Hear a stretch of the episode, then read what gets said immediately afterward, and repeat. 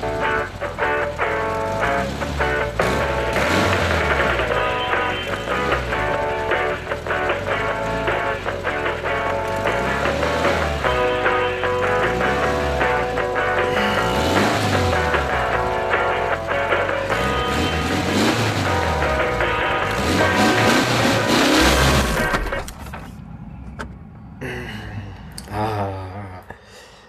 Herzlich willkommen zum, zum Ende dieser, dieser Staffel. Ihr habt es bald geschafft und wir auch. Das stimmt. Ähm, Guten Abend. wer es bis hier durchgehalten hat, ist auch die ganz harten. ähm, ja, mal wieder willkommen beim Autoradio. Ja. Sie hören Folge 6 mit dem Herrn Daniel. und dem Herrn Onno. Guten Tag, guten Abend. Na, wenn- Wann auch immer Sie hören. Ähm, wir kümmern uns heute um Reste und eine Zusammenfassung. Also im Prinzip machen wir Mozartkugeln.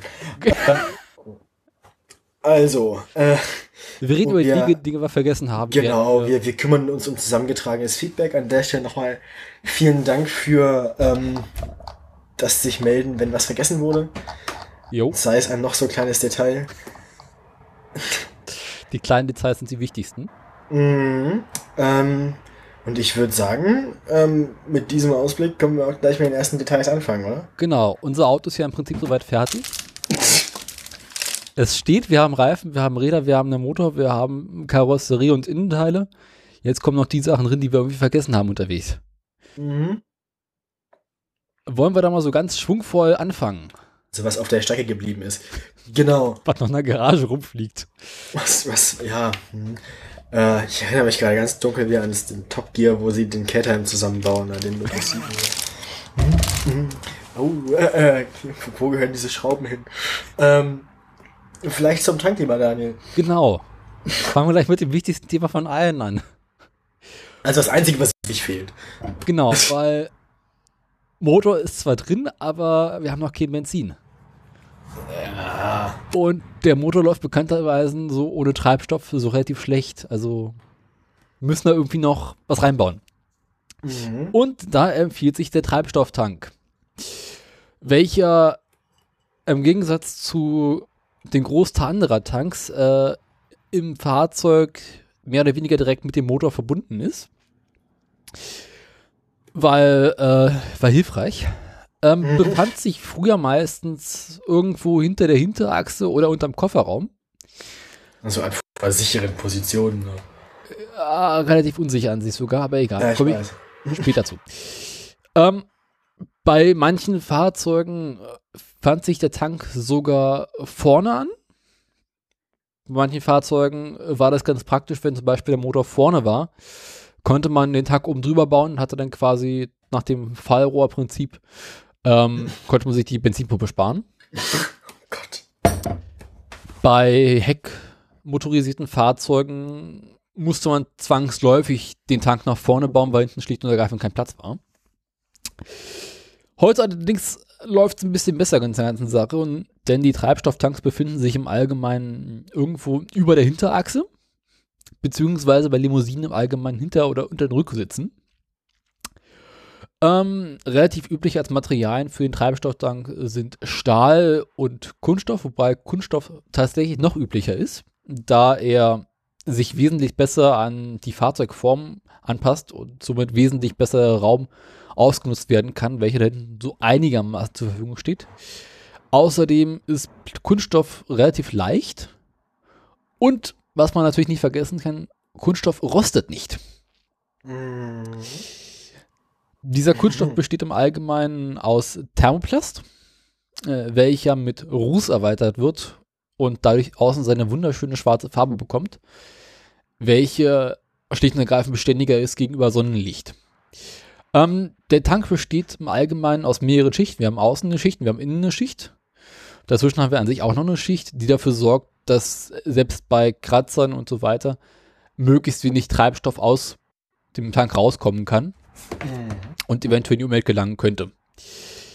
Ähm, relativ wichtig ist, dass der Kunststoff, wenn man ihn im Tank benutzt, aus ähm, einem leitfähigen Material besteht, sodass Mhm. ähm, keine Funken äh, sich entstehen können.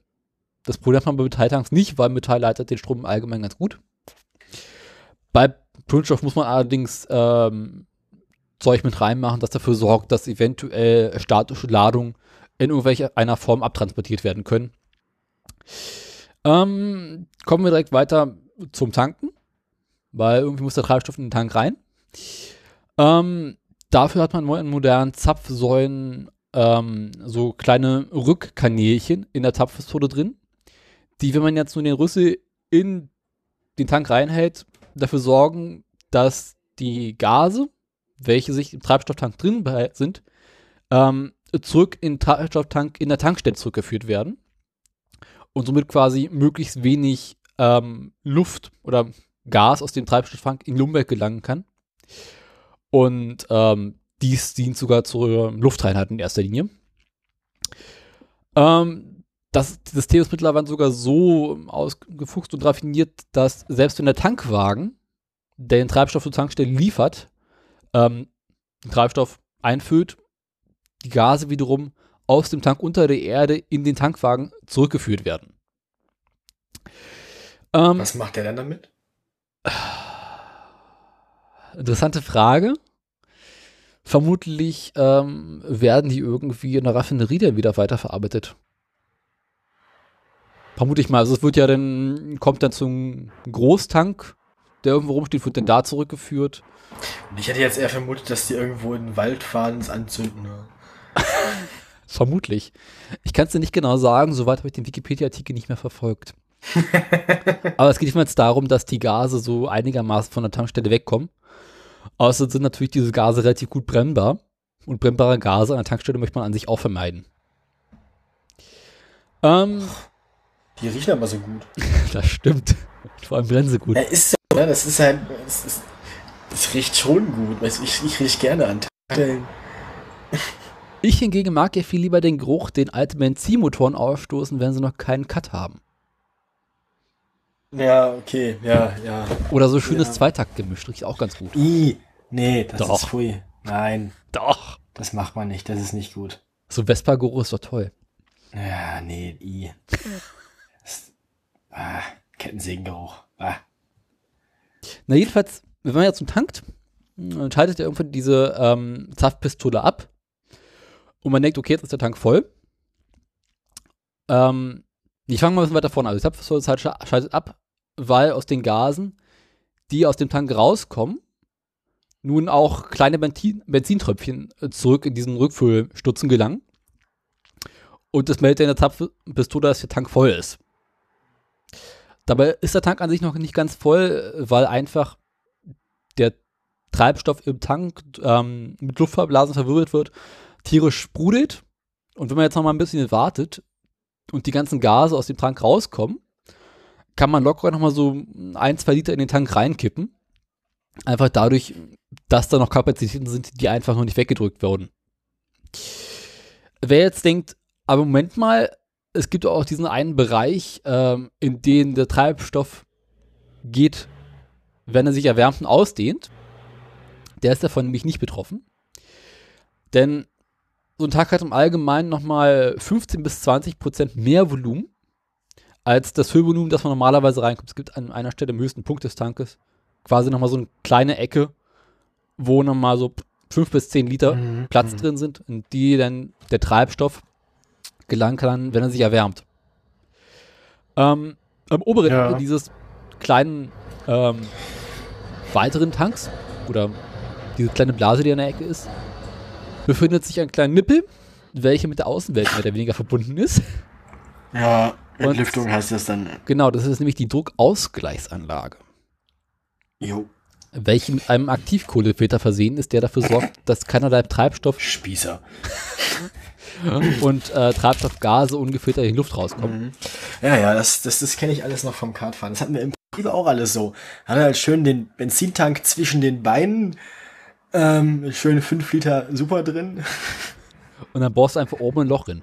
Punkt. Oben, oben sind drei Löcher drin. Oben ist ähm, ein Rücklauf, manchmal, also manchmal ist ein Rücklauf drin vom, von der Benzinpumpe, wenn genau. die zu viel Druck produziert. Das ist dann für, weiß ich nicht, weil, ne, haben manche Benzinpumpen mal nicht alle. Ähm, dann ist auf jeden Fall eine, tankst auch oft. Auf jeden Fall ist eine Entlüftung dran, also noch ein Schlauch, der nach oben geht zu einem kleinen Überlaufbehälter, der dann quasi offen ist. Mhm. Und halt ein großes Loch ähm, mit einem mehr oder weniger dichten Deckel, den man draufschrauben kann oder vergessen. Ähm, das, ja, natürlich alles ein bisschen einfacher. Es sind auch alles nur Gummischläuche gewesen und der Tank irgendwie aus weißem Plastik und durchsichtig und halt Na klar, natürlich ergonomisch zwischen den Beinen platziert. Ähm, vollkommen ungefährlich, alles kann gar nichts passieren. Außer, außer man vergisst den Deckel oder der Tank ist undicht und es läuft einem während der Fahrt alles über die Beine und wird so rot und ist irgendwie eklig. Man, dann kann sich die Haut auch ganz, es, es reizt die Haut dann doch schon, wenn es so in die Klamotten einzieht und man zehn Minuten weiterfährt. Das stimmt. Ähm, ja, Man kennt das auch in einer sehr, sehr Prinzip einfachen gleiche Form Prinzip. von ja. diesen Reservekanistern, ja. die man da früher nämlich rumgeführt hat, wo am hinteren Ende auch noch so ein kleines Ventil dran ist, welches man gelegentlich ganz gerne vergisst aufzumachen und sich dann wundert, warum kein Benzin rauskommt. Oder nur sehr wenig. Oder plötzlich ganz viel. Es kennt, ich meine, im Prinzip kennt man es auch von, ähm, von ähm, hier ähm, Saft- und Milchtüten. Wenn du da zwei Löcher oben reinmachst, dann fließt das auch alles viel angenehmer. Obwohl sich da natürlich empfiehlt, bei diesen Tetrapacks es einfach so zu drehen, dass der Ausguss am oberen Ende ist, sodass Ja, so, so machst du es ja zum Beispiel bei diesen Jerrycans. So machst du es ja bei, bei den, bei den ähm, Metallreservekanistern. Ja. Weil die haben ja nur ein Loch. Die musst du dann auch so halten wie ein Milchkarton. Deswegen haben die auch Griffe an allen Seiten, mehr oder weniger. Ah ja. Ähm, ja. gut, Reservekanister hat heutzutage auch keiner mehr. Aber Ähm, noch was zu dieser Druckausgleichsanlage. Die ist unglaublich kompliziert gemacht und sorgt dafür, heruntergebrochen, dass wenn du fährst, Luft in den Tank rein kann und der Tank nicht äh, sich zusammendrückt unter dem Unterdruck und der Motor ordentlich Benzin ansaugen kann. ja, klar. Beziehungsweise, wenn du auftankst, dass die Gase, also dass ähm, quasi Luft rausgepustet werden kann und nicht irgendwie an anderen Ecken entweichen muss. Ja. Äh, so kompliziert ist das, muss man das nicht machen, aber ja. Hm? Gut, ähm, was, was fehlt uns noch? Ja, äh, im Tank haben wir noch eine Benzinpumpe, die uns dabei hilft, den Sprit nach vorne zum Motor zu bringen. Und in vielen Fällen noch eine Füllstandsanzeige. Wie die funktioniert, erkläre ich ein anderen Mal. Habe ich nicht keinen Bock drauf. auch nicht so kompliziert. Das, Ja, aber ich hatte jetzt keine Lust. Also wenn du das jetzt auswendig weißt, kannst du es gerne erzählen. Ich habe mich jetzt damit nicht so beschäftigt. ähm, wird wahrscheinlich letzten Endes ein Draht durchlaufen und je mehr Kontakt der zu der Flüssigkeit hat, desto mehr ändert sich seine Leitfähigkeit, nehme ich an. Ja, Also da es ist jetzt- noch so ein Schwimmer drin, der sich in so einem kleinen Hörchen hoch und runter bewegt. Na gut, das ist dann natürlich die andere Methode, geht natürlich auch. Und da ist dann einfach noch Ähm. so ein Draht drüber, der sich dann so. Genau, den, den, den, den Schirm, genau. Na gut, das ist noch ein bisschen anders. Nee, ich kenn's, ich kenn's. Na gut, bei Wassertanks macht man einen Draht. Vielleicht lässt man bei Benzin jetzt nicht unbedingt mit dem Strom für einen Draht machen. Das ist vielleicht richtig. Ja, kommt komisch. Ach, das ist Geschmackssache. Spießer. Wie gesagt, ähm, ja, überhaupt das mit dem Tank, das weiß ich nicht. Das, naja, das, wie gesagt, kleine Details. Ähm, Er braucht schon einen Tank. richtig. Er springt Ähm. jetzt oben direkt in den Vergaser drin. Ähm, genau, wir waren der- jetzt bei den nächsten Sachen, auf deren, auf deren Verlust oder gar nicht erst einbauen wir hingewiesen wurden. Der Fußraum. Ähm, wir kommen jetzt zu dem großen Block Dinge, die wir im Innenraum vergessen. Mag an unserem geistigen Zustand in der damaligen Folge gelegen haben, Oh, der war super. mangelnden Vorbereitung oder an beiden. Ähm, genau, Fußraum und Pedale ist ähm, ein Thema, das uns da noch fehlte. Kann man nicht so richtig viel ähm, Tank nicht, weil es nicht so ist. Du musst ganz Seit- kurz In nochmal. Automobilen haben wir im Schnitt so drei Pedale. Kannst du das in den Also- letzten 20 Sekunden nochmal sagen? Das ist gerade nicht durchgekommen. Ach, schade.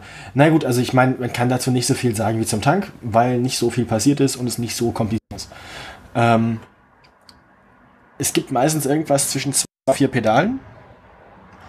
Ähm, in der Regel immer da sind Bremse und Gas. Manchmal hat man eine Kupplung. Manche Autos haben noch eine Fußfeststellbremse, die da unten sich auch irgendwo rumtreibt.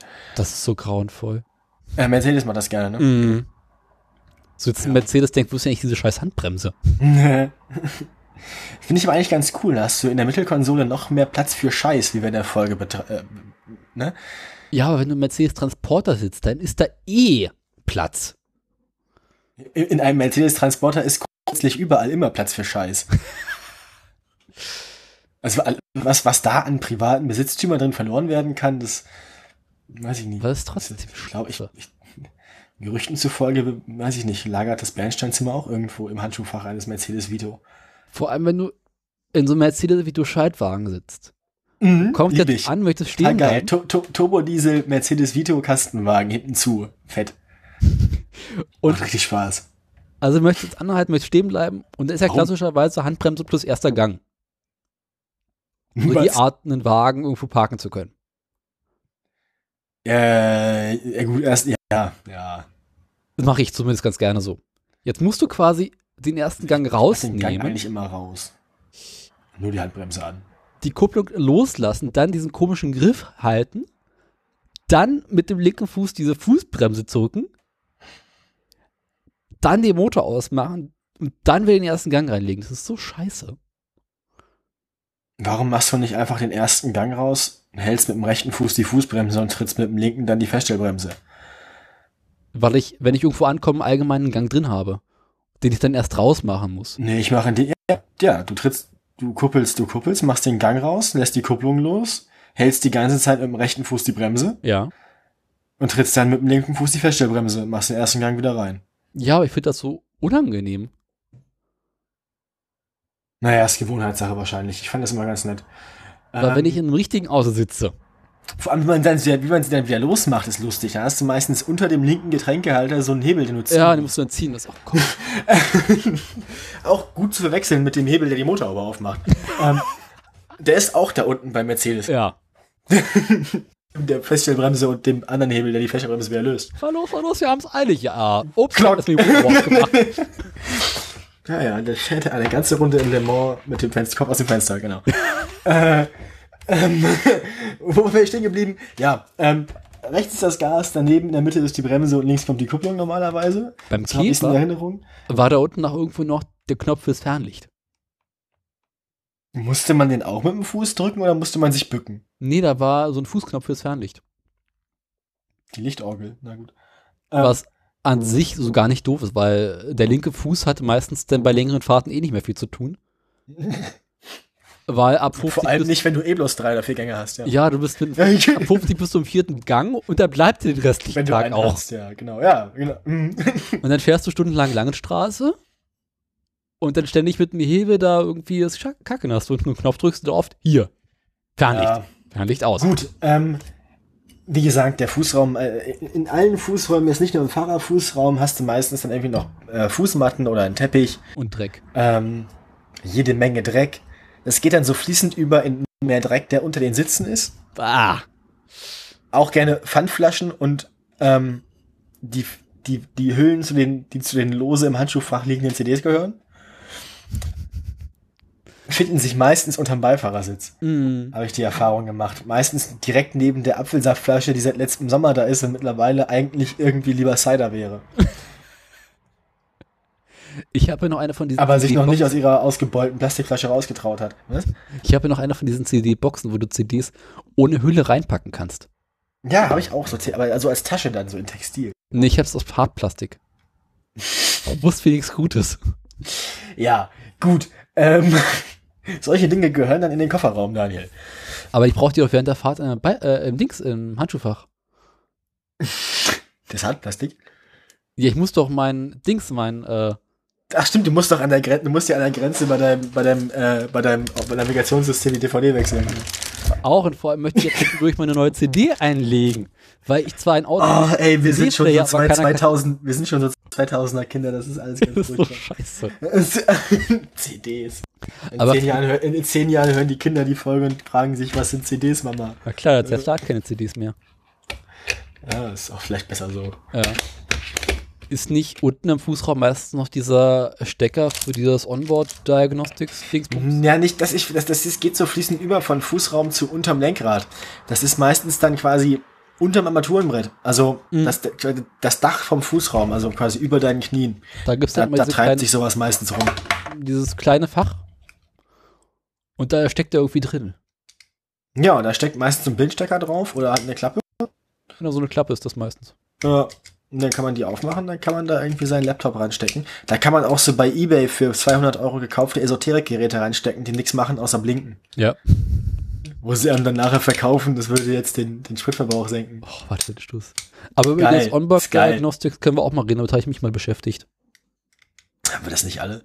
Äh, ja, bisschen mehr. Bei Alpha, das muss ich noch kurz erklären. Das Also, ganze CAN-System ist doch schon geil. Bei Alfa Romeo war dieser. Stecker hinter dem Armaturenbrett. Man musste Ja. die ganze Verkleidung abbauen. Das ist, das, das ist, das, ja, italienisches Design.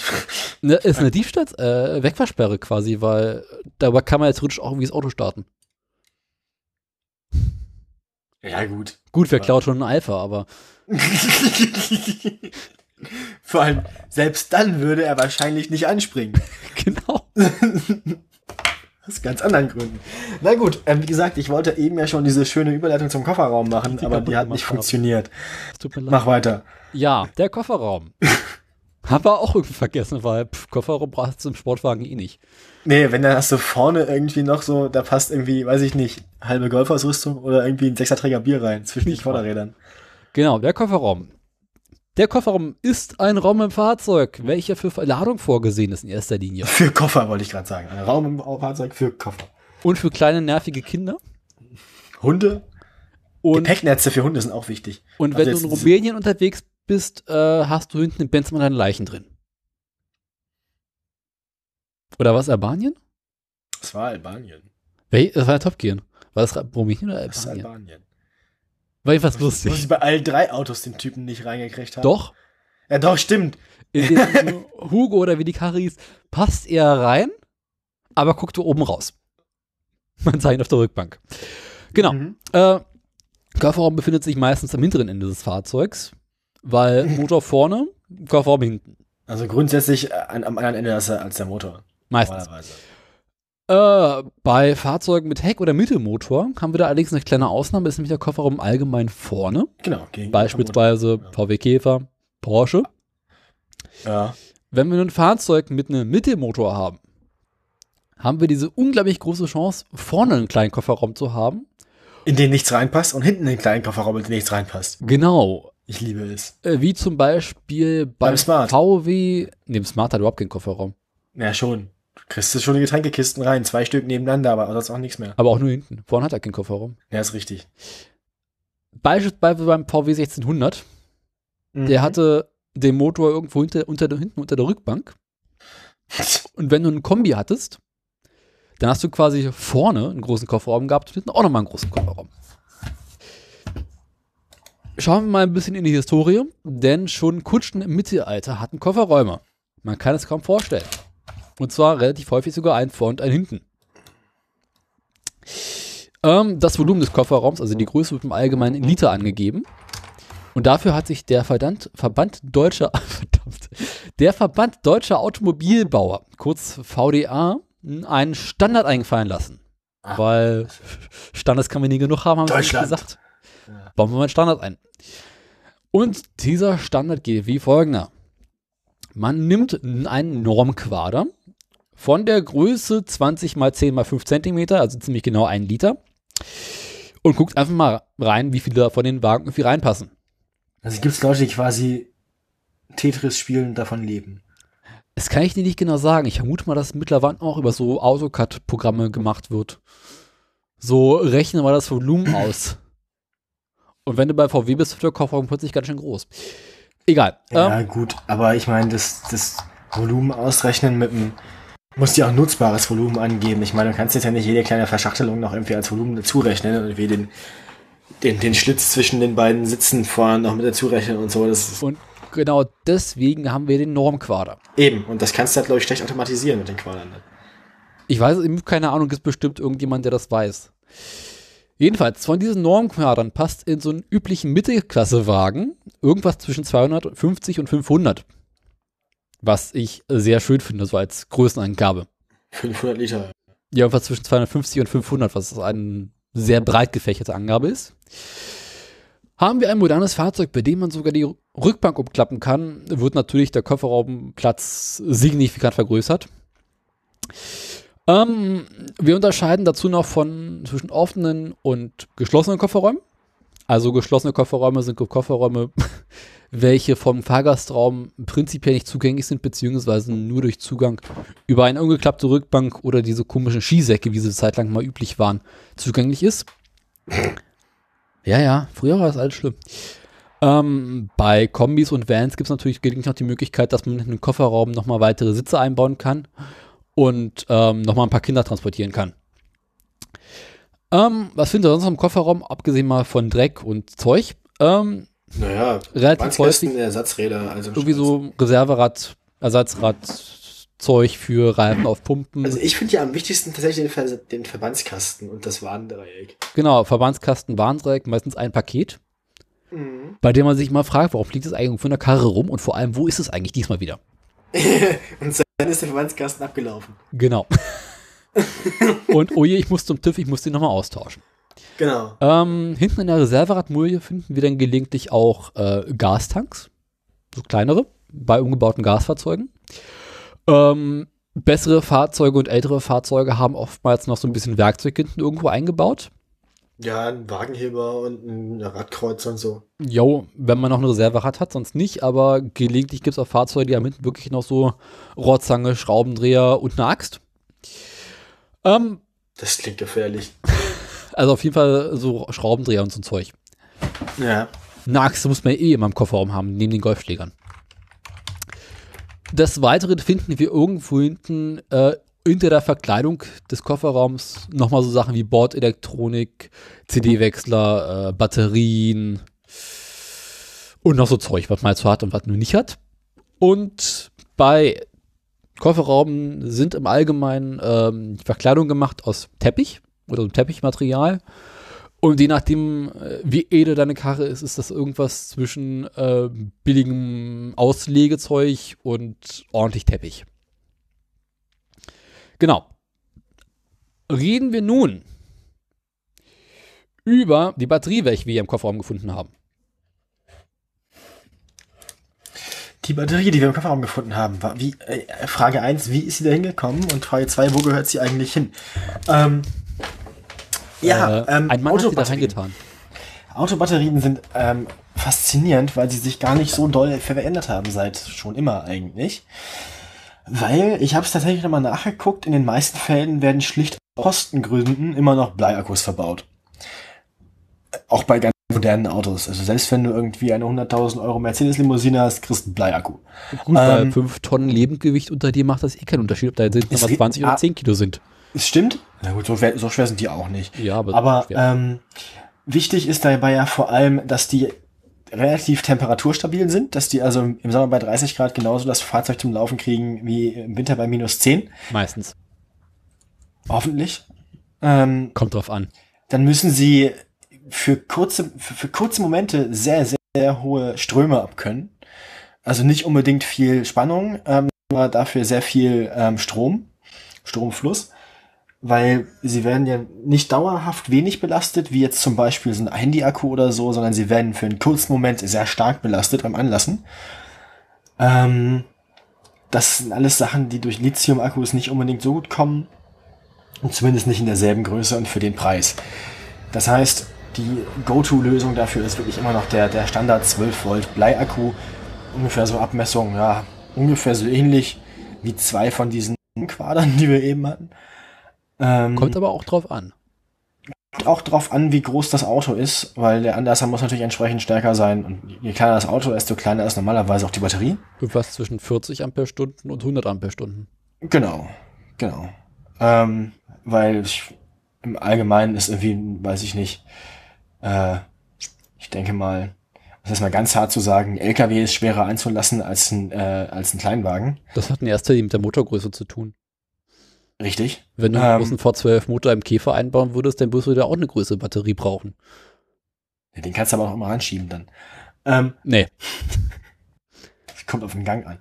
Ähm, naja, jedenfalls, ähm, jedenfalls sind das im Wesentlichen auch die gleichen. Mittlerweile ist da nicht mehr unbedingt flüssige Säure drin, sondern es sind dann schon eher Gelakkus, die nicht mehr so leicht auslaufen.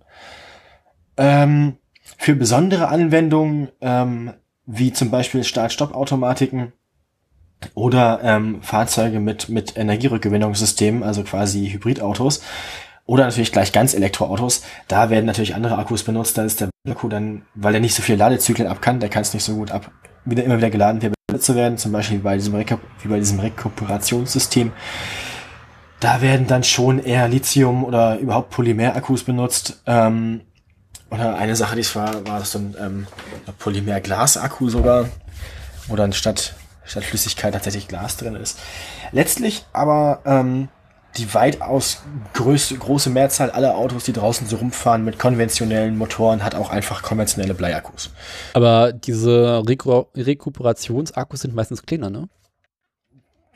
Das kann ich dir nicht genau sagen. Zur Größe habe ich jetzt keinen keinen ähm, wirklichen. Also ich habe mal gehört, dass Mercedes äh, ihren Standard-Bleiakku verbaut und für diese Start-Stopp-Automatik haben sie irgendwie nochmal so einen kleinen Akku drin mhm. welcher durch Bremsen aufgeladen wird oder ähnliches.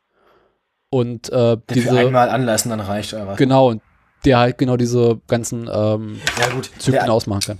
Also die, die, die Batterie muss natürlich nicht nur das Anlassen machen, sondern ähm, auch so Sachen, die funktionieren müssen, wenn der Motor aus ist. Das kann im, im, im einfachsten Fall kann das Notbeleuchtung sein und vielleicht irgendwie noch ähm, halt weiß ich nicht, Zigarettenanzünder oder Radio. Innenbeleuchtung, innen, ja, das Radio auch nicht zwingt, aber ja gut. Es geht natürlich, je mehr Sonderausstattung man so hat, desto mehr Sachen muss die Batterie auch abkönnen. Ähm, Klimaanlage läuft auch oft, oder Lüftung läuft auch oft, ohne dass der Motor an sein muss. Ähm, Radio hatten wir gerade. Hm, Sitzheizung. Nicht unbedingt, aber. Nicht zwingend, äh, gibt's aber, kann man aber auch machen, zwar nicht lange, aber geht. Zentralverriegelung. Äh, die wollte ich jetzt noch nicht sagen, weil es klingt also nach einer schlechten Überleitung. Die ähm, kommt eh später. Die kommt eh später, richtig. Aber ähm, elektrische Fensterheber, äh, Scheibenwischer, Spiegelverstellung, all solche Sachen. Alles, was irgendwie elektrisch geht. Ja. Mh, Schiebedächer.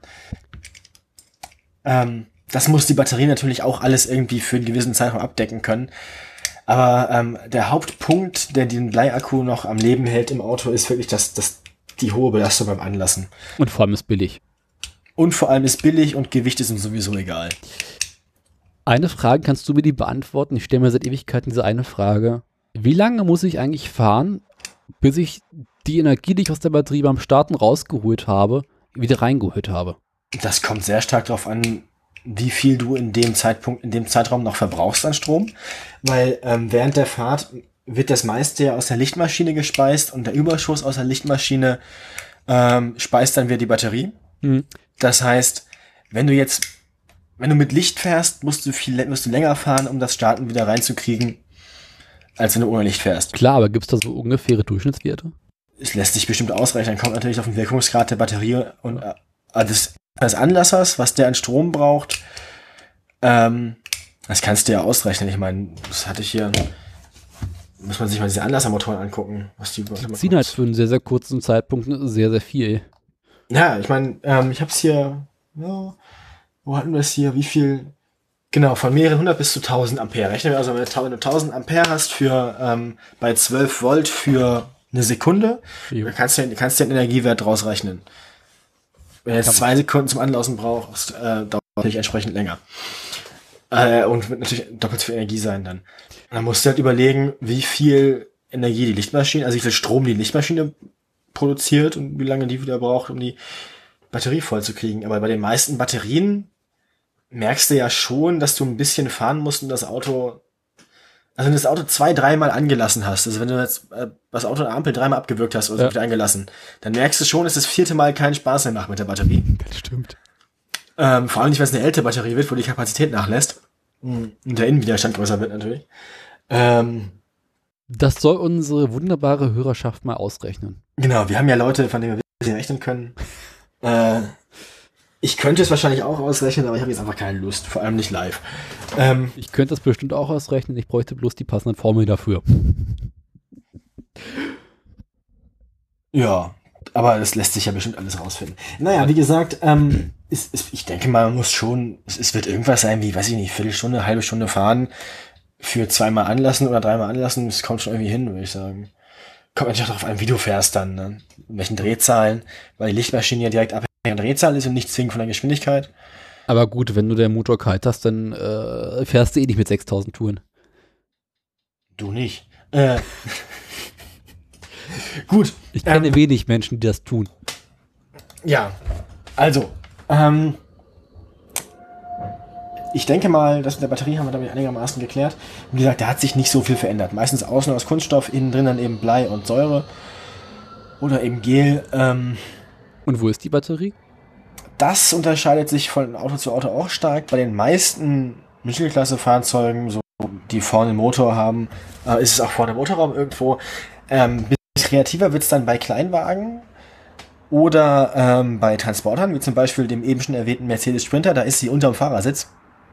Kann man machen. Das ist zum Anlassen total geil. Also zum, zum, zum Fremdstarten macht das voll Spaß. Ähm, den haben wir tatsächlich angeschoben. ähm, war uns zu blöd. Aber äh, haben nicht meistens Fahrzeuge irgendwie vorne irgendwie Motorraum so einen Anlasspunkt? Also so einen Starthilfepunkt? Ja, die haben den Starthilfepunkt vorne im Motorraum jo. und die Batterie, den Pluspunkt unterm Fahrersitz. Und dann merkst du, warum das langsam so schwierig wird mit dem Starten, weil dazwischen ist eine Tür, die im Moment offen sein muss. Aber du hast doch, macht, also ich habe mal so gelernt, dass man an diesen einen Starthilfepunkt, Pluspol rangeht. Was? Nein, da, das ist Masse. Ist das Masse? Nee. Natürlich. Sicher? Masse ist der Rahmen, ist die Karosserie und Plus ist immer an der Batterie, glaube ich. Wenn ich mich richtig erinnere. Also ich, ich habe es zumindest mal so gelernt, dass du diesen Starthilfepunkt hast, also diesen roten Pluspol und Masse verbindest du im Allgemeinen mit der Fahrzeugkarosserie. Also habe ich es mal gelernt. Ja, das meine ich ja, genau. Ach so, das, ja klar, die Karosserie. Ich dachte, du meinst mit dem Starthilfepunkt jetzt den, den, die, die Karosserie. Nee, du Weil es gibt auch Fahrzeuge, die haben da, da ist die Karosserie ja voll lackiert und zwar nicht leitfähig. Und da gibt es dann irgendwo einen Punkt an der Karosserie, wo du Masse ranmachen kannst, wo es nicht lackiert ist. Es gibt, das meine ich. Also ich kenne es so beim Autos, dass du oben im Motorraum irgendwo diesen Starthilfepunkt hast, das ist eine rote Klappe. Gut, das ist dann meistens bloß ein Kabel zum Pluspol der Batterie, ja. Und dann hast du, gehst du irgendwo im Motorraum nochmal ein ordentliches Metallstück ran. Gut, ja, gut, das Problem bei manchen Fahrzeugen ist eben, dass du ein ordentliches Metallstück im Motorraum nicht so gut findest, weil alles irgendwie lackiert ist. Ja. Und dann gibt's eben diesen, diesen Starthilfepunkt in Rot und es gibt auch irgendwo ähm, ein unlackiertes, weiß ich nicht, äh, unlackierten Bolzen an ja. der Karosserie, der dann eben für Masse gedacht ist. Genau. Weil bei ja, vielen Fahrzeugen fliegt die Batterie ja hinten im Kofferraum oder unter der Rückbank rum. Ja. Also bei BMW ist es zumindest zu manchen Fahrzeugen hast du die Batterie hinten unter der Rückbank. Gut, habe ich jetzt noch nicht gesehen, aber es kann gut sein, ja, würde mich nicht überraschen. Weil da war noch Platz frei. Tja. Hat ja auch äh, Gewichtsfaktoren. Äh, also, äh, wenn du ein heckgetriebenes Fahrzeug hast, ist es manchmal eine gute Idee, äh, deine 50-50 Gewichtsverteilung hinzubekommen, dann packst du halt nochmal die Batterie. Das kriegst du aber eh nicht hin beim Straßenfahrzeug. Also vor allem nicht, wenn du einen Frontmotor und einen Heckantrieb hast. Aber du kannst zumindest versuchen, so weit wie möglich an diese 50-50 ranzukommen. Ja, dann musst du schon in die Waschbetonplatten in den Kofferraum legen. Und dafür versuchen zumindest viele Hersteller die Batterie in den Kofferraum oder so reinzupacken. Mhm. Anstatt vorne im Motorraum. Gut, habe ich jetzt noch nicht gesehen, aber kann, ja, macht Sinn. Ähm, jo. Macht die Verkabelung natürlich entsprechend komplizierter, aber ist den Leuten ja meistens egal. Jo, du äh, hast da eh deine paar Kilometer Kabel im Auto drin. Oh ja. Gut, ähm, kommen wir zu anderen lustigen Dingen, würde ich sagen. Genau. Denn. Die Schminkhilfe. Unsere Spiegel brauchen Strom und zwar den kriegen sie von der Batterie. Zumindest die Außenspiegel. Bei ordentlichen Autos. Die Innenspiegelbeleuchtung auch. ja, auch das. und die Beleuchtung bei Schminkspiegel braucht auch irgendwie Strom. Aber fangen wir mal vorne an. Wofür haben wir Spiegel? Nicht, weil wir uns so schön finden und uns gerne sehen wollen. Nein, wir wollen möglichst viel Fläche hinter unserem Fahrzeug sichtbar machen während der Fahrt. Damit der Fahrer während der Fahrt weiß, ob hinten hinter ihm gerade ein hübscher Hund über die Straße rüberläuft. Oder Menschen versuchen, ihn zu überholen. Oder Menschen, die er gerade überholt hat, sich wehren. Oder, oder ob man beim Rückwärts einparken noch ein Kind hinter sich hat. So ganz banal. Oder ein zweites Auto. Wenn es kracht, noch einen Meter. Ja. Ich fahre eh nur nach Gehör. Ja, äh, wir fangen erstmal mit der Geschichte an. Wir schreiben Anfänge des 20. Jahrhunderts. Wir sind in Australien und jemand hat einen Dampfwagen gebaut und brauchte einen Rückspiegel, welcher über das Armaturenwert festgemacht war, um in dem Boiler zu sehen, ob noch genug Wasser drin ist. Wir reden nicht über Sicherheit, sondern einfach nur, habe ich noch genug Wasser, um zur nächsten Tankstelle zu kommen. Also ist dann quasi die Füllstandsanzeige eher als Eine Wasserstandsanzeige, genau. Irgendwann hat man aber festgestellt, ach, an sich wäre es doch ganz praktisch zu wissen, was hinter einem los ist. So, wenn man nicht mehr einen Tank hinter sich hat. In Ausnahmefällen. Und so um 1906 rum hat man sich dann die ersten Gedanken darüber gemacht. Waren die Engländer, die gesagt haben, so irgendwie wäre ganz geil, ne? 1911 kommen wir im Motorsport an. Und Sportwagenfahrer stellen fest, wie viel Gewicht sie eigentlich einsparen können, wenn sie keinen Beifahrer mehr neben sich haben, der ihnen sagt, dass sie gerade jemanden überholen können. so kam der Spiegel ins Auto. Das gefällt mir. Genau. Ähm, den ersten Spiegel hatten wir tatsächlich im Ford Model T. Ähm, ab 1925 gab es dann zumindest für Lkw Pflicht auf der linken Seite einen Spiegel zu haben. Zumindest sagte es so der deutsche Gesetzgeber.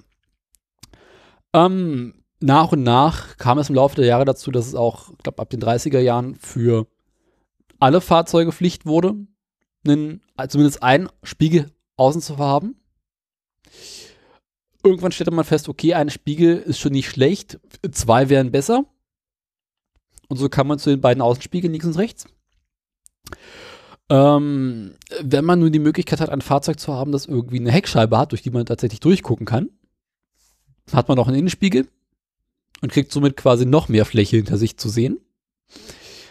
Ähm, nun hat man ja in den Innenspiegeln meistens so eine kleine Scheitwippe, welche dafür sorgt, dass wenn man zum Beispiel hinter sich so einen Hornochsen hat, der die ganze Zeit Fernlicht unterwegs ist, ähm, es einem in der Dunkelheit nicht so blendet.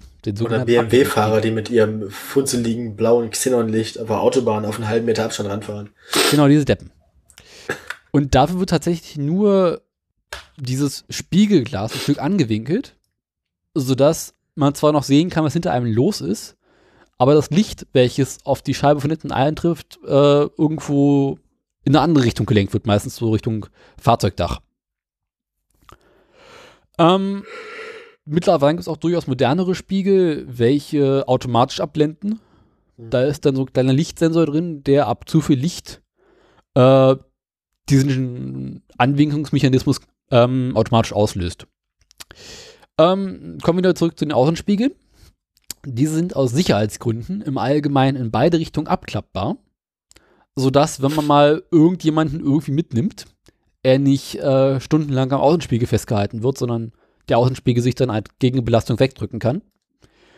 Bei höherwertigen Fahrzeugen gibt es die Möglichkeit, dass diese Außenspiegel sich auch automatisch an- und abklappen können was ganz praktisch ist, wenn man irgendwo in einer irgendeinen engen Stelle mit seinem 3-Meter-Fahrzeug nicht durchkommt, ähm, nochmal ein paar Zentimeter links und rechts gewinnen kann.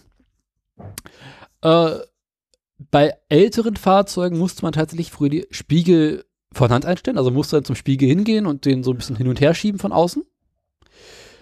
Bei besseren Fahrzeugen hat man das Ganze über Baudenzüge gelöst und konnte somit den Spiegel von außen, von innen einstellen bei aktuellen Fahrzeugen ist es an sich so gang und gäbe, dass in den Außenspiegeln kleine Motoren drin sind.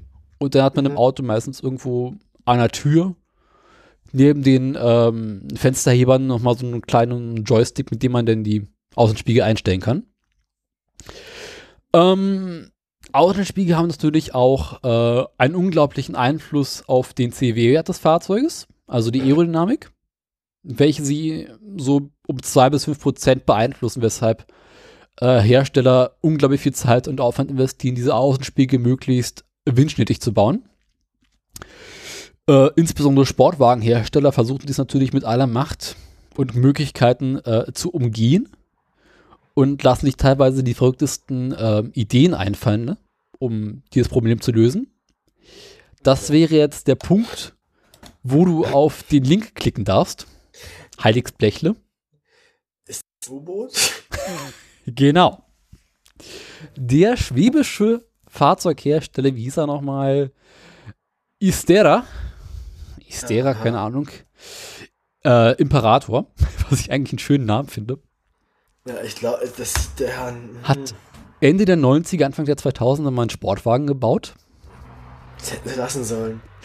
Und die haben gesagt, so diese ganze Li Sache mit den Rückspiegeln ist irgendwie doof, das kostet so viel äh, Die wie ist irgendwie kompliziert. Genau. Machen wir es wie beim U-Boot. Stecken wir einfach einen Außenspiegel oben Wir, aufs Dach wir bauen uns ein Periskop, aber nach und hängen ein Periskop ran, sodass der Fahrer quasi nach oben guckt, um nach hinten zu gucken. Das, das, äh, das sieht ganz schön furchtbar aus. Es ist furchtbar. Wenn du es umdrehst, hast du eine Belü Be weiß nicht, Kabinenbelüftung. Also wenn du es ein Stück weiter vorne hast, dann ist es im Allgemeinen ein Ladeluftkühler. Aber da ist wahrscheinlich noch eine zweite Glasscheibe zwischen, dass es nicht reinregnet, also, ne? Ich glaube, die Schwaben wissen, wie man Autos baut. Die haben da schon Schweden oder nicht? Schwaben. Schwaben? Der Schwab, Schwäbisch Haupt, äh, Bausch, Ach, Schwäbisch, okay. Heilig Schwedisch, Fleck, deswegen doch auch. Ach du Scheiße, ey. Genau. Wenn man sich die anderen Ansichten von dem Auto anguckt, es wird nicht besser. Der Wagen wird nicht schöner. Also sie haben ganz klar den McLaren F1 kopiert. Ja, aber das, das Und zwar- halt nicht mit dem Ding oben drauf. Das, und vor allem, die Form an sich geht so schon nicht, aber dieser Knubbel oben drauf, der macht's halt noch schlimmer. Das passiert, wenn mein Auto Und dann gibt's das Ganze nochmal, hatte. da gibt's das ganze Ding nochmal hier in dem Artikel anscheinend irgendwie mit einem Hamburger Kennzeichen und einem Mercedes-Kühlergrill. Was? Ey, was ist das? Also ich würde auf den Link klicken, aber ich glaube, das macht man wieder wieder nicht mit. Ach, scheiß drauf. Halt mal kurz die Klappe, ich muss mal kurz was sagen. ah, ist ein schönes Auto. es ist, Äh, von vorne erinnert er mich so ein ganz bisschen an äh, einen Maserati, den sie mal gebaut haben. ja, ja. Und da ist vorne ein äh, Mercedes-Dingsy drauf, weil der Wagen mit AMG zusammengebaut wurde. Auch das Design des Fahrzeugs erhielt einige Anpassungen an die 1980er Jahre. Ja, so siehst du aus. Mit einem AMG V8 drin. 5,6 Liter Hubraum, 365 PS. Oh Gott. Ein PS für jeden Tag im Jahr. Bis 2001 hergestellt, insgesamt entstanden 30 Exemplare. Na Gott sei Dank nur so wenig. Und dann mit 230 PS oder 300 PS, das ist auch scheiße. Auf Wunsch Vor allem auch ABS, über eine Tonne. auch Wunsch auch ABS und Katalysator. Wir brauchen schon einen Katalysator. Aber denn doch nur 5 Sekunden auf 0 auf 100, ne? Es ist hässlich und langsam. Vielleicht, das, das hätte auch das schlechteste Auto der Welt werden können. Aber geile Hinterreifen, kannst du sagen, was du willst. Ja, gut, aber die sind. Aber allein dieses Foto von hinten, da sieht das aus, als wäre. Wegen der Perspektive sieht es da aus, als wäre er in der Mitte am breitesten und irgendwie vorne breiter als hinten. Also er sieht so aus, als wäre er so tropfenförmig nach vorne.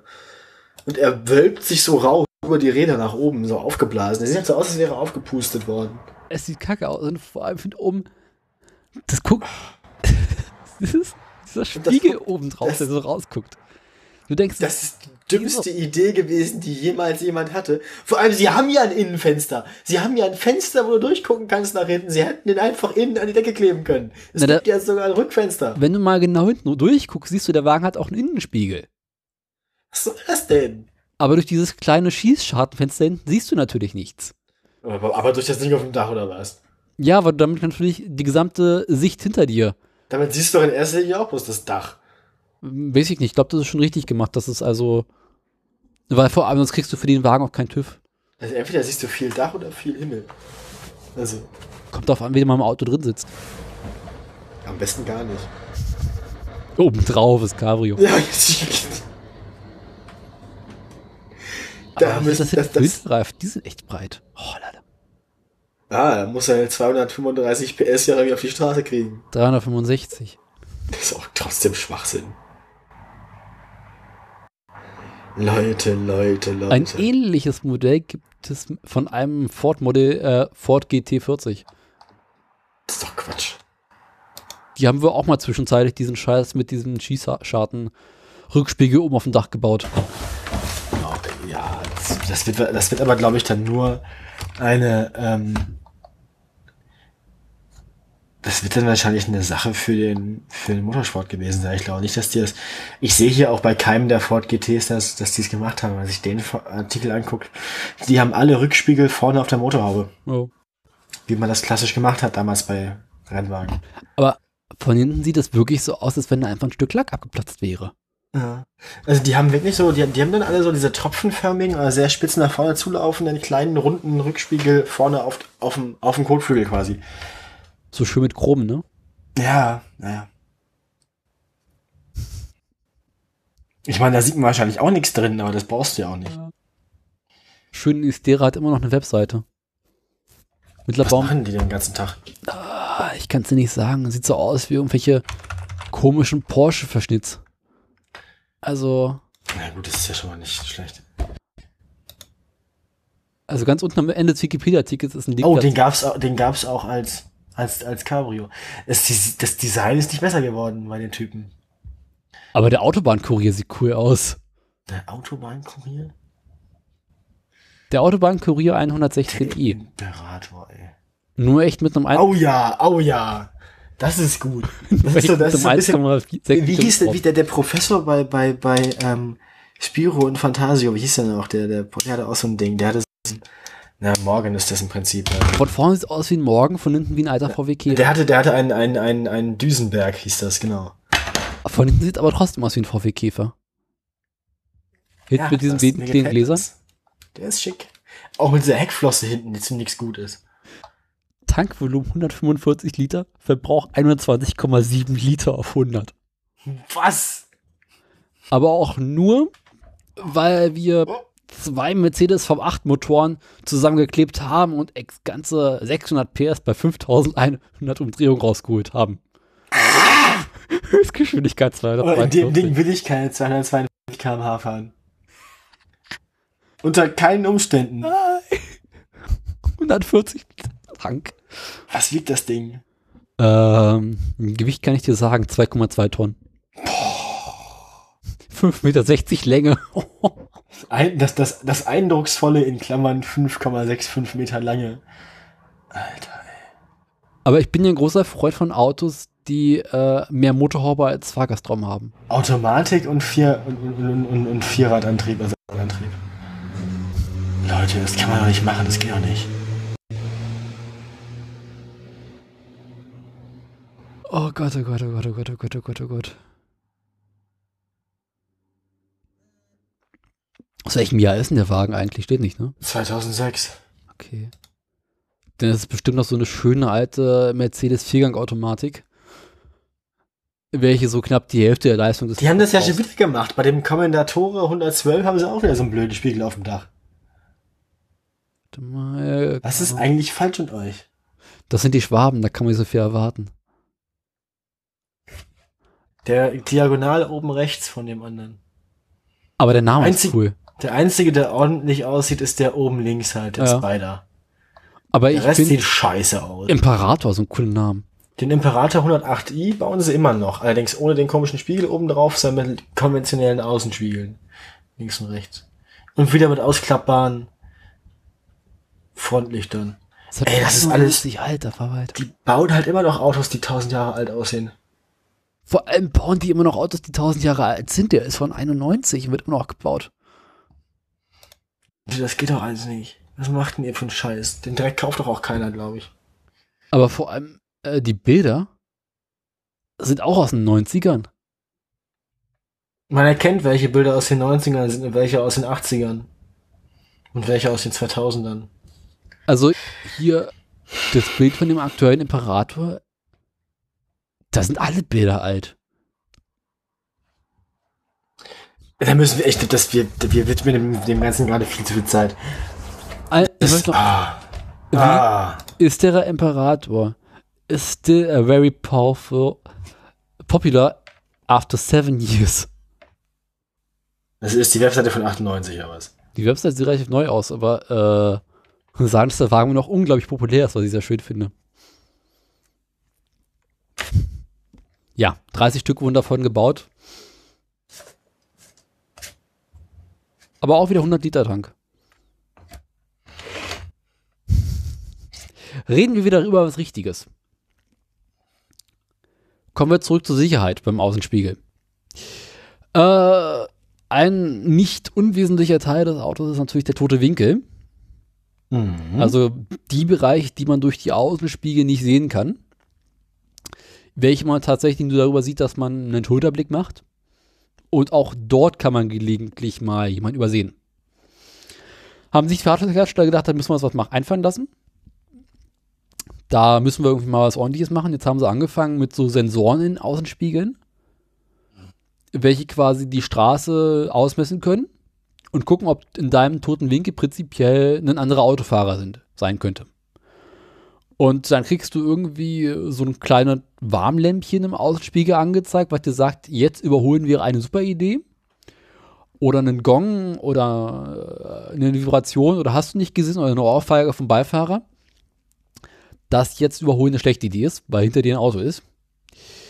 Ähm, ein anderer Ansatz, den man häufig bei LKWs hat, sind ähm, weitere Spiegel welche schlicht und ergreifend zum Beispiel nach unten schauen, sodass, wenn der LKW abbiegt an der Ampel, sieht, dass unter ihnen gerade noch ein Fahrradfahrer ist oder ein Stück weiter rausgucken.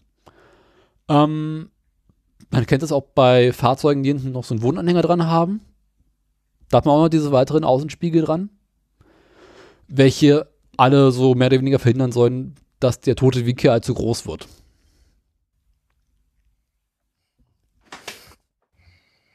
Jo. Ähm, eine weitere Sache, die dabei helfen soll, dass wir aus unserem Auto heraussehen können, sind bekanntermaßen die Scheibenwischer.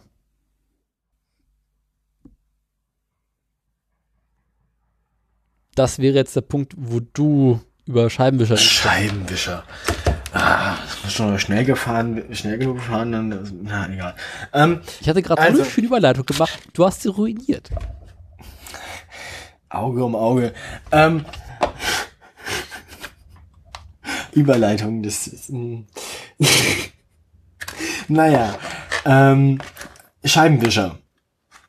Das ist äh, eine Sache, ähm, die sich dann irgendwann, ähm, als es irgendwann zunehmend populärer wurde, auch noch bei Regen im Auto rumzufahren, weil es mittlerweile dicht war, ähm, etabliert hat, damit man auch noch was sehen kann, wenn die Windschutzscheibe ähm, nass ist. Ähm, vor allem, weil die Windschutzscheiben irgendwann nicht mehr senkrecht waren, wo es ja einigermaßen noch ging, weil es abgelaufen ist, ähm, sondern immer flacher wurden. Wasser lag dann quasi da drauf oder wenn man nicht schnell genug gefahren ist, läuft es zwar nach vorne runter. Ähm, dann muss man eben das irgendwie wegkriegen, das Wasser. Ähm, ja, die Scheibenwischer sind meistens bei den meisten Fahrzeugen ähm, am Ansatz der Motorhaube, also quasi unten am Anfang der, der Scheibe montiert.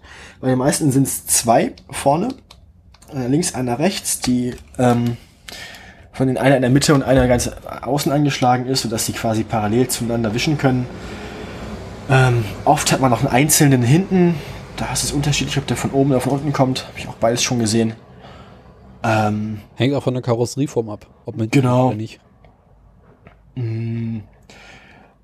Ja, grundsätzlich haben die meistens aus ähm, so einer Halterung, also ein Gerüst, ähm, das mit einer Feder, also ein Stahlgerüst, Alugerüst, das mit einer Feder ähm, ein Gummiwischer, wie man ihn auch so von anderen Scheiben abziehen kennt, überhaupt so ein Wischding, ähm, an, die, an die Scheibe drückt. Das ist meistens ähm, einigermaßen der Krümmung der Scheibe angepasst. Ähm, Deswegen kann man an den meisten Autos auch nur einen bestimmten Typ von Scheibenwischer montieren. Da gibt es auch ganz viele verschiedene, weil die, äh, entsprechende Länge, entsprechende Krümmung. Die man ganz selten passend bekommt. Braucht man für einen Alfa Romeo einen Scheibenwischer. Viel Spaß, du. Das ist so ähnlich, ja, das ist so ähnlich wie mit Lampen. Ähm, H6 geht immer. Ja, meistens. theoretisch. Meistens theoretisch immer. Naja, ähm, Nee, technisch gesehen auch nicht so kompliziert. Dann ist mit dem Servomotor werden die einfach dann so um irgendwas zwischen 90 und, naja, lass es 120 Grad sein, gedreht ähm, über die Scheibe, dass der Fahrer nach vorne nach hinten was sehen kann. Dazu gehört dann meistens noch die Scheibenwaschanlage, ähm, die eine Mischung aus Wasser und Putzmittel ähm, und Frostschutz. Genau, in die grobe Richtung der Wind Scheibe sprüht. Das ist immer lustig, wenn Leute im Stau stehen an der Ampel in der Stadt und man läuft im Auto vorbei und die benutzen in dem Moment ihre Scheibenwaschanlage, dann ist man nass. Weil das bleibt nicht, also es wird mit so hohem Druck an die, an die Windschutzscheibe gespielt, Ja. dass es dann von da aus überall hinspritzt. Oder so schön beim Moped fahren, ne? Auch, auch cool. Auch da wieder sind es immer BMW-Fahrer, die es eine Ampel machen, wenn Leute neben ihnen herlaufen. ja, oder ähm, auf der Autobahn sitzen meistens Mercedes-Fahrer, die so einen Scheiß machen. Das, ja, ja. Ähm, nee, grundsätzlich technisch auch nicht so kompliziert. Hat sich, glaube ich, auch lange nichts Großes mehr verändert bei den Scheibenwischern. Naja, Ähm. irgendwann sind diese Scheinwerfer-Scheibenwischer dazugekommen. Die aber auch heutzutage, die sieht man auch selten eigentlich, oder? Die waren eine Zeit lang mal modern. Das ist auch so eine Sache, die späte 90er und frühe 2000er war das mal sehr modern. Mittlerweile ist es auch, glaube ich, einfach durch diese sehr, sehr aerodynamische Form, die mittlerweile die Autos haben, ist es Ja. bei den meisten, bei den meisten Frontlichtformen gar nicht mehr möglich, überhaupt irgendwo noch einen Scheibenwischer anzubringen, der das ganze Frontlicht erreicht. Na, du hast immer auch bei den großen Autos, bei diesen äh, Staatskarossen. Ja gut, das sind ja auch alles Automodelle, die sich irgendwie seit eben 20 Jahren nicht geändert haben. Das stimmt. Also bei Und den meisten sehr, Ausstattung. Also gerade seit diese Tropfenform, also dieses, dieses ähm, aerodynamische komplett irgendwie übernommen hat, das Autodesign, ist das, glaube ich, vorbei. Ähm, aber es gibt da immer noch die, oft noch die Spritzdüsen auch für Scheibenwasch Scheibenwaschmittel, das dann die Frontlichter putzt. Manche Autos Ähm. haben ja sogar zwei verschiedene äh, Reinigungsmittel immer drin. Mhm. Eins für Scheibe und eins für Scheinwerfer. Und die Steigerungsform davon war dann nochmal ein Intensivwaschmittel. Intensivwaschmittel. Ah, hm. Für, wenn du tote Fliegen auf der Scheibe hast. da fahre ich meistens an der Ampel. Äh, an, der, an, an der Tankstelle meine ich. Ja, aber wenn du so mehrere Stunden lang im Auto rumgammelst und dann kriegst du die Scheißviecher immer nicht runter. Naja, gut. Ähm, was noch allgemein zu, zu guter Sicht nach vorne und nach hinten gehört, ist dann mittlerweile die Scheibenheizung, die oft noch dabei ist. Geile Erfindung, gebe ich zu. Genau. Ähm, hilft sowohl gegen beschlagene Scheiben äh, als auch gegen gefrorene Scheiben, weil gefrorene Scheiben nicht so gut, die muss man dann schon noch kratzen. Äh, Aber- Erfahrungswerte zwei Minuten stehen lassen. Ja, gut. mit Schnee von Seitenscheiben machen, perfekt. Ja, womit wir wieder bei dem Punkt wären, was die Batterie alles können muss und was nicht, ne? Motor starten, der muss erstmal warm laufen im Winter.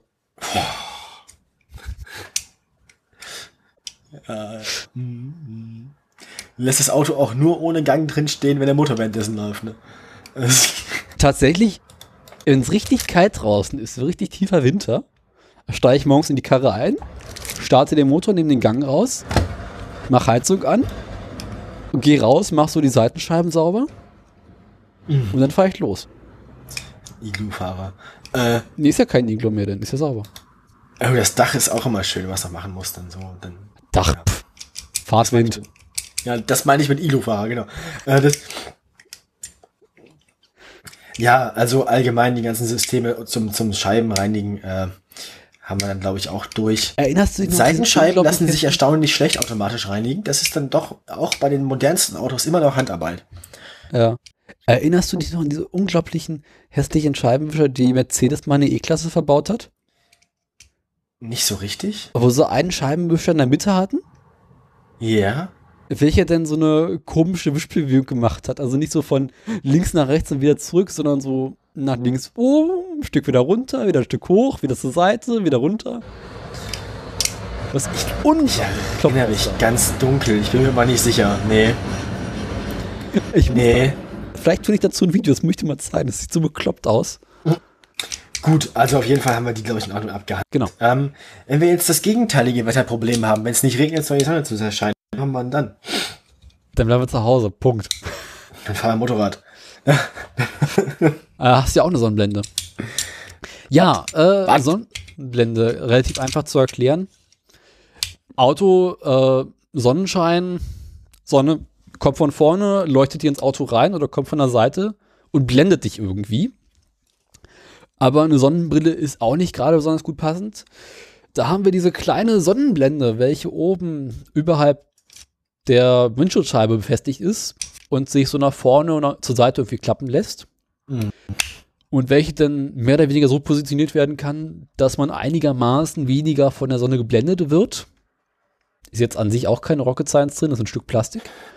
Äh, in besseren Fällen hat man meistens irgendwie so einen kleinen Schminkspiegel drin. Und den Fahrzeugbrief. Mm, Ja, nein, den das Fahrzeugschein. allgemeine Den Portemonnaie. Schein, ja. Ja. es kommt drauf, also wenn bei Autos, die viele Benutzer haben, Ja, gut. da ist es dann meistens da. In Filmen verstecken die Leute da aus irgendeinem Grund immer einen Schlüssel in amerikanischen Filmen. Ja, ja. Eine der dümmsten Ideen, die man haben kann. Naja, manche müssen, manche, manche, manche Menschen lassen den Schlüssel auch einfach. Manche Menschen, ja, ich bin durch. Manche Menschen lassen. manche Menschen, Es gibt ja Leute, Fahrersitz. gewisse Leute, äh, manche Menschen, gewisse Leute, ja. Ah, ey. Das habe ich in Norwegen erlebt. So, ja, kriegt ein Auto, der klar, wo liegt der Schlüssel auf dem Fahrersitz? Aber gut, auf dem Bauernhof, wo du eh der einzige Mensch bist, der dann in der rumrennt, rennt, Der äh, letzte Mensch, genau, ja. da kannst du den Schlüssel auch stecken lassen. ja. Auch wenn man da aufpassen muss, weil es wiederum Fahrzeuge gibt, die solange der Schlüssel drin steckt, Kannst nicht aussteigen. Nee, die Batterie anhaben. Also quasi Mhm. irgendwie äh, Fahrzeugkomponenten mit Strom versorgen. Ja, zum Beispiel die, die, die Armaturenbrett-Beleuchtung und so. Ja, oder amerikanische Fahrzeuge, die dann irgendwie anderen Scheiß machen. Nach Hause telefonieren zur NSA. Hättest du Breaking Bad gesehen, würdest du diese Anspielung jetzt kennen. Nee, kenne ich nicht, habe ich nicht gesehen. Wie gesagt. Ja, äh, bei besseren Fahrzeugen hat man sogar vor dieser Klappe für den Schminkspiegel noch äh, so eine kleine Lampe. Nee, so, ein nein, so, ein- so, ein- so einen lustigen Warnhinweis mit Aufdrucken, mit ganz vielen Hinweisen zum, zum, äh, Ja, aber zum, zum, zum, zum Airbag. Das hat So der Mercedes ML. Aber halt irgendwie so, weiß ich nicht, bestimmt, äh, weiß ich, zehn Zeilen Text darüber, was, was man nicht machen darf mit dem Airbag und was. in schon. fünf Sprachen. Naja, genau. Wo Hast du das jemals durchgelesen? Ja klar, sehr lange Fahrten, sehr langweilig. Ich weiß genau, wie ich weiß genau, wie man ein Kleinkind in einem in einem Kindersitz jetzt im Auto in dem ML transportieren darf und wie nicht. Hinter dem Kofferraum. Paketband. Grundsätzlich fertig. nur auf dem Dachgepäckträger. Am weitesten weg von den Airbags, gefährlich. Klar. Oder hinter einem Tank. So schön mit Schwimmbad drin. Hm. Nee, aber äh, also Premium-Fahrzeuge haben die Möglichkeit, dass man den Springspiegel aufmacht und gleichzeitig oben drüber ein kleines Lämpchen angeht. Diese, diese, die, diese Zivilisation hat so viel erreicht. Die, manchmal bin ich stolz auf unsere Spezies. Aber bei den ersten Fahrzeugen war das doch ein Problem. Dass man sich nachts auf dem Beifahrersitz denken konnte, ich weiß. Nee. Weil, wenn man vergessen hat, diesen kleinen Schieber Ja. wieder zuzumachen, ist die Lampe angeblieben. Und wenn man das vergessen hat, man ist aus dem Auto, aus dem Auto ausgestiegen, dann hat es natürlich für die Batterie leer gemacht. Kann, ich, Chef, ich komme mal zu spät zur Arbeit. Ich habe gestern die Schminkspiegelbeleuchtung angelassen. ah. Es ist echt äh, ein hartes Leben. Äh. Gut. Ähm, Genau. bleibt uns eigentlich nicht mehr viel übrig. Würde ich sagen, oder? Ja, wir müssen das Auto noch zuschließen können. Stimmt, wir hatten ja eben den, den Schlüssel schon in der Hand, mehr oder weniger. Ähm, da hast du auch wieder eine Gelegenheit für eine Überleitung verpasst, Mensch. Ähm, Wenn ich ja. jetzt aus dem Auto aussteige und vergessen habe, Ah, jetzt ist es zu spät. zuzumachen, dann schließe Also- ich mein Auto ab und moderne Fahrzeuge können dann auch äh, ihre ausmachen. ausschalten. Richtig. Ähm, genau. Ähm, Zentralverriegelung auch so ein Fall oder überhaupt das Fahrzeug abschließen. Früher war es üblich, Fahrzeuge hatten drei Türen und die hatten alle irgendwie ein Schloss. So. Ähm, Tankdeckel ging grundsätzlich, also dann gab, der Tankdeckel hatte vielleicht auch innen noch ein Schloss, wo man die Schlüssel reinstecken musste. Viel mehr Schlösser gab es am Fahrzeug nicht. Ähm, beziehungsweise es waren schon relativ viele. Das ist dann mit der Zeit weniger geworden, beziehungsweise die Leute wollten nicht immer jede Tür einzeln aufschließen müssen und ums Auto rumgehen, um den Beifahrer reinzulassen. Oder sich drinnen durchlehnen. Das heißt, irgendwann wurde die sogenannte Zentralverriegelung erfunden. Das heißt, man konnte ein Schloss ähm, an der Fahrertür, war es meist dasjenige, ähm, öffnen, dann öffnen sich alle Türen und der Kofferraum und alles überhaupt wird aufgeschlossen. Ähm, mein Kofferraum nicht zwingend, aber zumindest alle vier Türen. Mhm.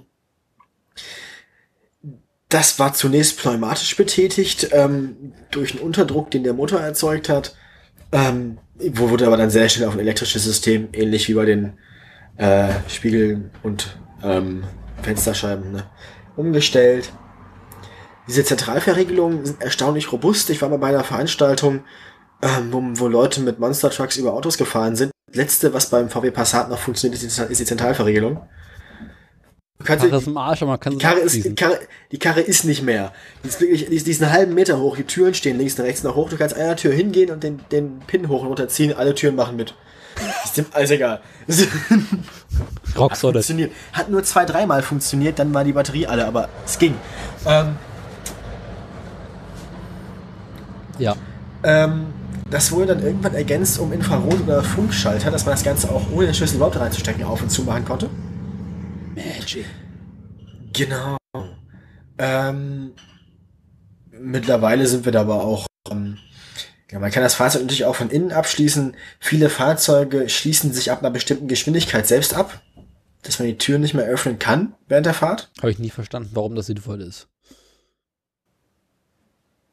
Ja, dass halt niemand rausspringen kann. Ohne, ohne das Fenster vorher runterzukurbeln. Oder die Tür vorher aufzumachen. Während der Fahrt geht das, glaube ich, nicht. Während der Fahrt kriegst du sie trotzdem nicht auf. Doch. Muss zweimal aufmachen.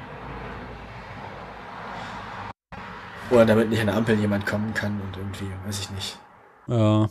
Trotzdem, ich find's immer wieder bekloppt. mit einem über Gott reden will. äh, weiß ich nicht. Ja, es, es, der Fiat 500 macht das zum Beispiel. Das ist ja dann ab, ab, ab irgendwie 30 macht er, glaube ich, dicht. Der BMW Ähm. macht das auf über etwas mehr über Schrittgeschwindigkeit. Hm. Weiß ich auch nicht. Ähm, man kann von innen das Fahrzeug jedenfalls immer vers verschließen. Man kann von außen prüfen, ob es verschlossen ist oder nicht. Meistens an diesen Pins, die man so ähm, sehen kann, die dann quasi innen am Fenster oben oder, oben oder unten sind. Was aber ein Sicherheitsrisiko ist bei manchen Fahrzeugen. Bei manchen Fahrzeugen kann man, wenn man äh, oben die Tür ein bisschen aufklemmt, dann mit dem Draht den Pin hochziehen, genau. Bei manchen war das oben noch so ein kleiner Pilz drauf. Richtig. Aus irgendwelchen Gründen. Ästhetische Gründe wahrscheinlich. Und bei denen kann, genau bei denen kannst du halt deine Drahtstränge drumlegen und den hochziehen, dann ist das Auto offen. Ähm, Man konnte sich früher auch wunderbar abschrauben, das war mal lustig. Der 500 hat sowas zum Beispiel gar nicht. Da sind das, ist das in die Türgriffe integriert. Das heißt, die Türgriffe kann man dann noch nach, na, von, von, vom Fahrzeug aus gesehen nach außen, so in die Tür reindrücken sozusagen.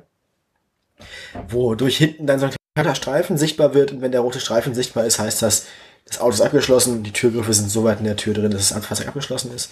Hä? So kann man während der, naja, die Fahrzeuggriffe, die musst du ja nach innen ziehen quasi, von der Tür weg, wenn du drin sitzt. Ach, innen. Innen, ja. Ja, ja, ich klar. wollte gerade so, hä? Klar, die, innen, so, die ja, Griffe klar. innen. Nicht die Außengriffe, nicht die Türgriffe außen, die Türgriffe innen, die, die, die. Da ist da oben so ein kleiner Nupsi drin und den, der guckt dann Nee, nee, raus. es ist kein Nupsi drin, sondern, ähm, Ja, überhalb dieses Griffs, da wo man normalerweise Nee. aufmacht. nein, nein, der Griff an sich ist der Nupsi. Also der, der Griff, du kannst, drin sitzt, quasi auf den Griff draufdrücken, Ja. in die Tür rein. Also schließt du die Türen ab. Okay. Und dadurch, dass du ihn weiter reindrückst, dreht er sich ja weiter und dadurch wird hinten das Ende sichtbar, das sonst ja in der Tür drin ist. ja. Du drehst den ja und das Ende ist rot. Und wenn du dieses rote Ende sehen kannst, dann ist das Auto abgeschlossen. Italienische Technik ist immer wieder fasziniert. ist an der Stelle tatsächlich irgendwie sehr ästhetisch gelöst. Also elegant finde ich das, es nicht, um es, um, um es geschwollen auszudrücken. Ähm, Entschuldigung. Naja, ähm, wie gesagt, die Zentralverriegelung mittlerweile ähm, kann die eine ganze Menge andere Sachen. Hm, zum Beispiel eben auch, wenn das, wenn das Auto merkt, der Schlüssel ist weg, ähm, dann macht es eben das Licht aus. Äh, oder man kann das Licht zum Beispiel direkt irgendwie mit dem Schlüssel und mit der Handy-App an- und ausmachen. Hupe betätigen, was vor allem bei Drive-Now-Fahrzeugen witzig ist, wenn man mit denen immer noch gekoppelt ist, obwohl das Fahrzeug mittlerweile mit einem anderen Benutzer ganz woanders ist. ja, geil. Funktioniert. Ist, ist total geil. Ähm, genau. Mal ausprobieren. Ja. Ähm, hast du nicht von mir. Jetzt, nein, nein, nein, nein, nein. Das ist nicht on tape. Und, und ich habe das nicht von Twitter. Ähm, naja, jedenfalls äh, ist das dann alles mittlerweile ein bisschen ausgeartet. Es gibt zum Beispiel Ford-Fahrzeuge, so eins hatte ich dann in meiner zweiten Fahrschule. Ja, ich hatte zwei Fahrschulen, stellt bitte keine Fragen. Ähm, Long story. ich, das erzähle ich euch anderen mal, Kinder. Der erste Fahrlehrer starb zwischenzeitlich. Die, die, wie Onno zweimal durch die praktische Fahrprüfung gefallen ist.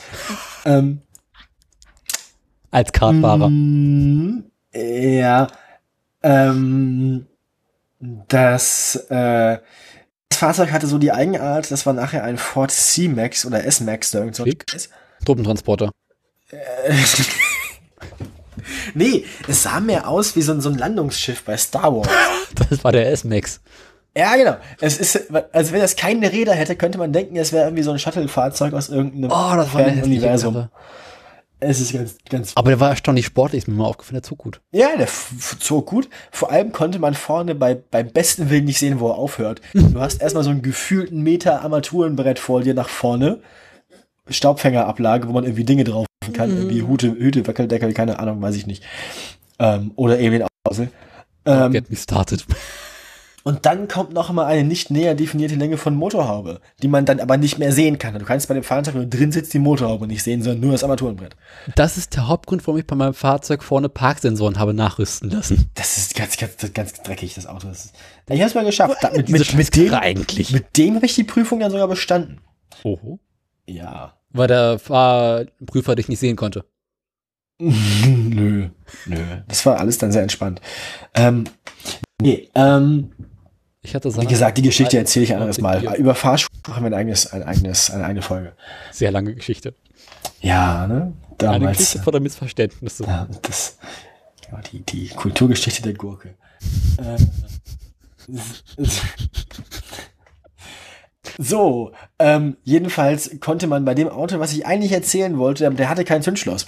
Du musstest dich einfach nur mit dem Schlüssel ins Auto setzen. Ja. Das heißt, im Prinzip hatte der Fahrlehrer den Autoschlüssel die ganze Zeit in der Hosentasche. Und nach der Prüfung mit dem Anhänger hieß es dann, ja, dann, dann, dann, dann park den doch jetzt nochmal ein. Ich hatte schon bestanden, dann zählte ich schon in der Hand und dann äh, habe ich mich reingesetzt. Es ist nichts passiert. Fahrlehrer hat den Schlüssel immer noch in der Hosentasche. Ähm, dann musste ich erst mal wieder hingehen und so. Dazu kann ich eine Geschichte erzählen. Die Musik dieser Ane- Anekdote ist großartig. BMW baut diesen Scheiß nämlich auch. Ich bin gefahren, hatte den Schlüssel in der Hosentasche, haben mit meiner Mutter an einer Ampel einen schnellen Fahrerwechsel gemacht, weil ich weg musste. Mache den Wagen aus. Lauf Nein. los, meine Mutter steigt ein, möchte in den Wagen starten, der Wagen startet nicht. Sag nein. Und sie steht auf einer großen, stark befahrenen Kreuzung. Hinter ihr jede Menge Stau. Sie will wegfahren, kommt nicht weg und schreit alles zusammen, um mich wieder zurück zum Fahrzeug zu holen, damit ich diesen scheiß Schlüssel zurückgebe. Das ist, das, das ist auch eine, dass, dass, dass das schief geht, das war von vornherein klar. Das dass dieses. Convenience-Feature äh, kom- komplett schief geht. Das hätte, das hätte sich niemand denken können vorher. Ähm, Hinterher wurde sie dann geblitzt, weil sie zu schnell gefahren ist. ja, hatte jetzt ja auch eilig dann. ja, klar. Äh, na gut, also wie gesagt, ähm, da, damit kommen wir jetzt einfach von der einfachen pneumatischen ähm, Zentralverriegelung an der Fahrertür durch Schlüssel reinstecken, haben wir es dann schon geschafft bis zu äh, das Auto springt in der Ampel nicht mehr an, weil der Sohn gegangen ist. Ähm, Sie hat sich später übrigens gerecht. Eieiei. Ähm, Andere Geschichte. was, was, was beim 4500 noch faszinierend ist, ist, ähm, der hat zwei, zwei Schließsysteme für den Tank. Das heißt, wenn die Türen abgeschlossen sind, kriegst du die Tankklappe an sich nicht auf. Okay. Darunter ist dann nochmal ein Schraubdeckel, wo man den Schlüssel reinstecken muss. Oh, das hört ja einfach auf, das war zum Kotzen. Das hat nie richtig funktioniert. Doch. Bei Fiat hat das gut funktioniert. Also beim Alpha hat es immer irgendwie gehakt und manchmal dieser Tankdeckel saß der nicht richtig drin. Das hat er eigentlich, das haben die bei Fiat erstaunlich gut gelöst. Also das hat, das habe ich doch hab ich doch kein Problem mit gehabt. Und vor allem, wenn man den Tankdeckel rausgezogen hat, hing der Schlüssel noch dran, man konnte den Schlüssel nicht abmachen. Ja, das, das, hat, das, hat, das hat Fiat einfach dadurch gelöst, dass, der, dass das Plastikband, das den Tankdeckel an sich mit dem Auto verbindet, erstaunlich schnell durchgegammelt ist und man hat also einfach immer den Tankdeckel sofort in der Hand. Beim Komplett. Alpha war das relativ robust. Ich halt- fand, das der war das halt lose. Was tatsächlich robust, äh, war robust war. Und der Schlüssel baumelte dann immer so hinten entspannt am dreckigen Rad rum. Ja, besser am dreckigen Rad als an der Karosserie. Nee, war so ein. Plastikschlüssel, wäre kein Problem gewesen, aber der Schlüssel war hinterher immer unglaublich dreckig davon. Mhm. Nun ja. Hast du echt mal gefragt, mit zusammenhängt, ob der Tankdeckel auf der linken oder auf der rechten Seite ist? Beim Fiat 500 ist er rechts. Hast du mal gefragt, warum das der Fall ist? Weil beim Ford ist es zum Beispiel links. Ich habe kein Muster feststellen können. Es gibt tatsächlich ein Muster. Aha. Und zwar hängt es damit zusammen, aus welchem Land der Wagen kommt. Wenn du zum Beispiel dein Fahrzeug, also wenn der Fahrzeughersteller ansässig ist in einem Land, welches Linksverkehr hat, dann ist der Tankdeckel Rechts. äh, nee, links. Italien, Italien hat aber einen Rechtsverkehr. Nee, jedenfalls theoretisch zumindest so, dass denn der Tankdeckel auf der zur Straßen abgewandten Seite ist. Okay, Damit- ja. Wenn du ja. liegen bleibst und du äh, Benzin nachfüllen musst am Straßenrand, du mit deinem Gut. Arsch nicht zur Straße hinstehen musst. Der Mercedes ML hatte einen Tankdeckel links. Und der war für US- US-amerikanischen europäischen Markt, also Festland-Europa, gedacht. Ja, es gibt ein paar Ausnahmen. Also, die laut Wikipedia ist es bei vielen Fahrzeugen tatsächlich daran angepasst, äh, wo der Hersteller herkommt. Und dementsprechend ist der Tankdeckel dann meist auf der zur Straßen abgewandten Seite. Gelegentlich kann es aber vorkommen, dass, äh, ja, Andere den Hersteller gezwungen haben. ja, oder so Banalitäten wie, äh, wenn wir den Tankdeckel auf die rechte Seite packen, müssen wir essentielle Teile des Fahrzeuges umbauen. Mhm. Und das kommt teuer, deswegen packen wir den Tankdeckel auf die rechte Seite oder auf die linke Seite. Ja.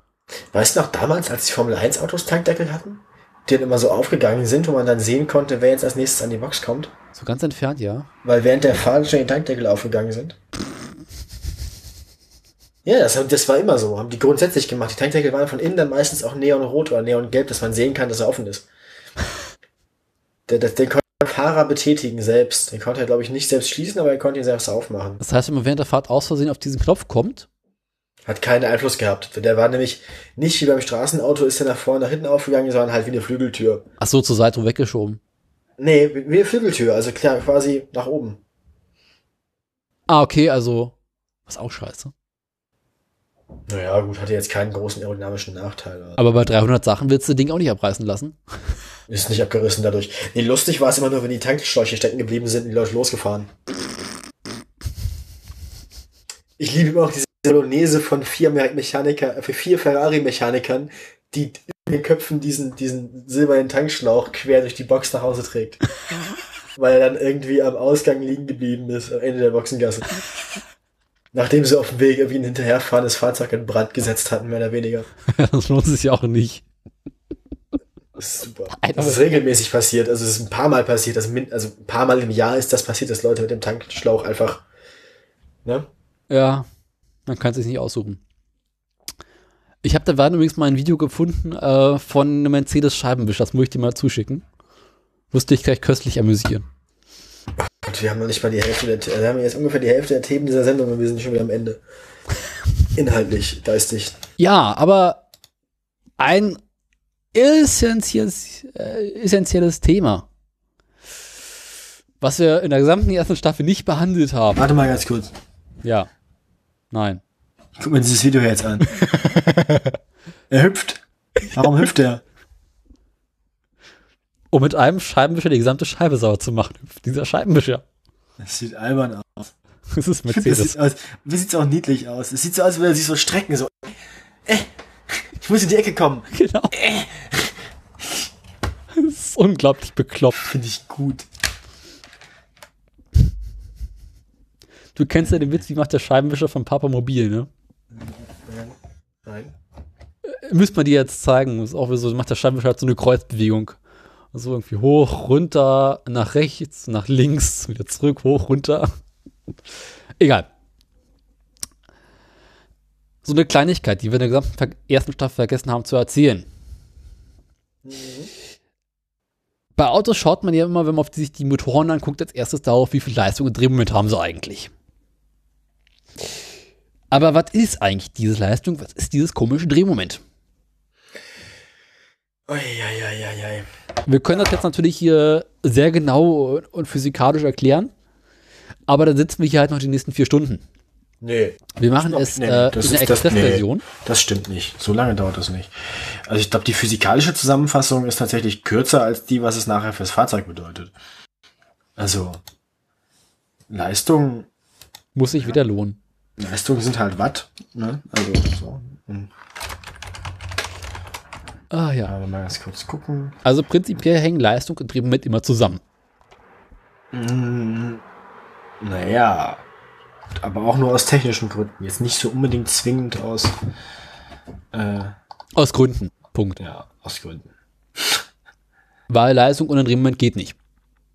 Weil Drehmoment ist prinzipiell eine natürliche Kraft, welche immer da ist. Ja, und Leistung ist mehr so über Zeit. Genau. Ich finde, James May hat das mal vor einiger Zeit sehr, sehr schön zusammengefasst. Er meinte, also er hat einen Artikel darüber geschrieben, was ist Leistung, was ist äh, Drehmoment, den werde ich auch noch verlinken. Und er hat geschrieben, äh, Drehmoment ist die Kraft, äh, die dir dabei hilft, die Größe des Jobs zu bewältigen, also eine Masse mit einem bestimmten Gewicht anzuheben. Und Leistung ist nichts anderes als, wie schnell kannst du diesen Job verrichten. Ja, genau. Also Drehmoment hilft dir, den 10-Kilo-Sack hochzuheben. Und die Leistung sorgt dafür, dass du diesen 10-Kilo-Sack nicht innerhalb von vielen Stunden hochhebst, sondern innerhalb von ein paar Sekunden heruntergebrochen. Genau. Also Leistung ist quasi, wenn du die, dieselbe Arbeit in einer halben Zeit verrichtest, hast du doppelte Leistung. Genau. So, so ist das. Ist Ähm, prinzipiell auch immer eine Zeitangabe, also mit einer Zeitangabe verbunden. muss eigentlich schon, ja. Genau. Nämlich, wie viel Arbeit verrichte ich über eine Zeit? Mhm. Und Drehmoment gibt an, wie groß die Arbeit ist. Ja. Ich finde, das kann man eigentlich ganz gut zusammenfassen, ne? Gut, ist jetzt natürlich die Frage, wie man das, wie man dann quasi einen einfachen Zahlenwert beim, Motor, äh, beim Fahrzeugmotor angibt, ne? Ich meine. Naja, Leistung wird prinzipiell in Kilowatt oder in PS angegeben Mhm. und Drehmoment in Newtonmeter. Zumindest hier in unseren Kreisen. Genau, und äh, genau hier, ein, ein Watt ist, ähm, Moment, ähm, definiert durch ähm, ein Kilogramm um Meter pro Sekunde Quadrat, warte mal, was ist denn das hier? Meter Quadrat durch Sekunde hoch drei. Oh Gott, was ist denn das für ein Scheiß? Ah Gott, ey, ist alles so lange her. Es gibt jedenfalls für ähm, beide äh, Werte, also für beide Formen, ähm, theoretische Formeln, mit denen man zumindest annähernd wei- näherungsweise ähm, ähm, ausrechnen kann, wie groß äh, die Leistung oder das Drehmoment ist. Weil, Gut, also die Pferdestärken wurden gemessen. Ähm, das Pferd braucht für eine bestimmte Masse über einen bestimmten Weg eine bestimmte Zeit. Das ist eine Leistung. Und ähm, wie viel mal schneller als das Pferd der Motor das jetzt kann, gibt seine Pferdestärken an. So wurde das damals mehr oder weniger definiert mit noch einem Faktor von, glaube ich, damals 1,5 oder 1,25, damit der Motor stärker klingt, als er wirklich war. Ähm, so wurde das PS damals ursprünglich äh, definiert. es gibt aber auch Formeln, zum Beispiel kannst du, wenn du jetzt weißt, äh, Ja, ein Watt ist ein pro Sekunde. Ähm, Oder halt auch ähm, ein Kilogramm mal Meter Quadrat durch Sekunde hoch drei. Also in der Wikipedia gibt es eine sehr, sehr schöne, einfache Formel, mit der man zumindest das Drehmoment ausrechnen kann, was ein Fahrzeug hat. Oh, das ist, na, drin ist was ganz anderes wieder. Ja. Also ich habe jetzt die fürs Drehmoment rausgesucht, weil die äh, für die Leistung hatte ich jetzt keine Lust mehr zu rauszusuchen. Die ist relativ einfach eigentlich. Äh, Drehmoment in Newtonmeter ist 9550, was ich gleich erkläre, mal Leistung in Kilowatt durch die Drehzahl bei gemessenen Kilowatt. Das ist aber auch eine Ernährungssache, oder was? äh, ist eine Formel, mit welcher man theoretisch zumindest ausrechnen kann. Und das ist relativ genau eigentlich. Und jetzt kommen wir noch zu der Konstante, diese 9550. Ähm, das ist eine Zahl, welche sich zusammensetzt aus einer Umrechnung von Minuten zu Sekunden, Kilowatt zu Watt und noch so ein paar Spesen, die mit reinkommen, welche ja, Maschinenbauern hilft, äh, Leistungsangaben zu geben. Und wenn wir wollen, können wir das Ganze auch mal ausrechnen. Ich habe meinen Taschenrechner für extra rausgeholt. Also 9550 mal, sagen wir mal, unser Fahrzeug hat, Machen wir sagen wir 36 PS. also, nee, sagen wir 70 Kilowatt, das habe ich jetzt als erstes in der Hand. Gut. 70 Kilowatt, weil 36 PS, jetzt müsste ich erst umrechnen, PS in Kilowatt, da habe ich jetzt keinen Bock drauf. Durch ähm, Drehzahl bei der gegebenen Leistung, sagen wir einfach mal 6000 Touren. Und da haben wir 111,41 Newtonmeter, zumindest für einen äh, Viertakt-Verbrennungsmotor. Und das, ich habe es nämlich geprüft, ziemlich genau die Menge Drehmoment, die mein Fahrzeug bei 6000 Touren rausgibt. Ja, ich kann es mal ganz kurz nachgucken, was jetzt 36 PS in Kilowatt sind. Das müssten äh, ungefähr drei Viertel sind also Sekunde.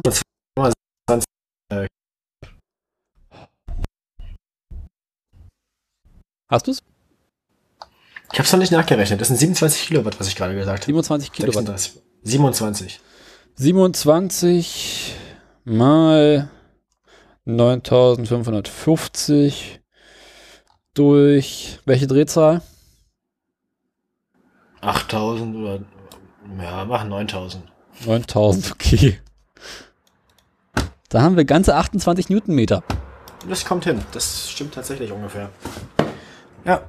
Was ist es denn für ein winziger Motor? Das ist der, der, der, der, der, der Kartmotor, den wir hatten. 280 Kubik. 300. 250 Kubik. Ja, kommt hin. 250 Kubik hatte äh, 36 PS und die, die Newtonmeter kommen auch ungefähr hin.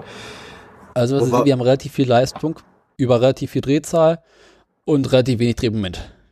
Ne, der hatte ganz schön viel Drehmoment. Also ich finde, das ist relativ viel. Er hat genauso viel Newtonmeter wie. Ja, klar, es ist für PS. den Hubraum relativ viel also, Drehmoment, aber für 36 PS relativ wenig. Na gut, aber 36 PS ist aber auch schon wieder relativ viel Leistung als Hubraum. Das heißt so dieses, du ziehst unglaublich viel Leistung aus, unglaublich wenig Hubraum, weil du unglaublich hohe Drehzahlen rausholst. Ja, der, der hat auch, also der war begrenzt auf 13.000 Umdrehungen, aber der hätte auch 14,5 geschafft.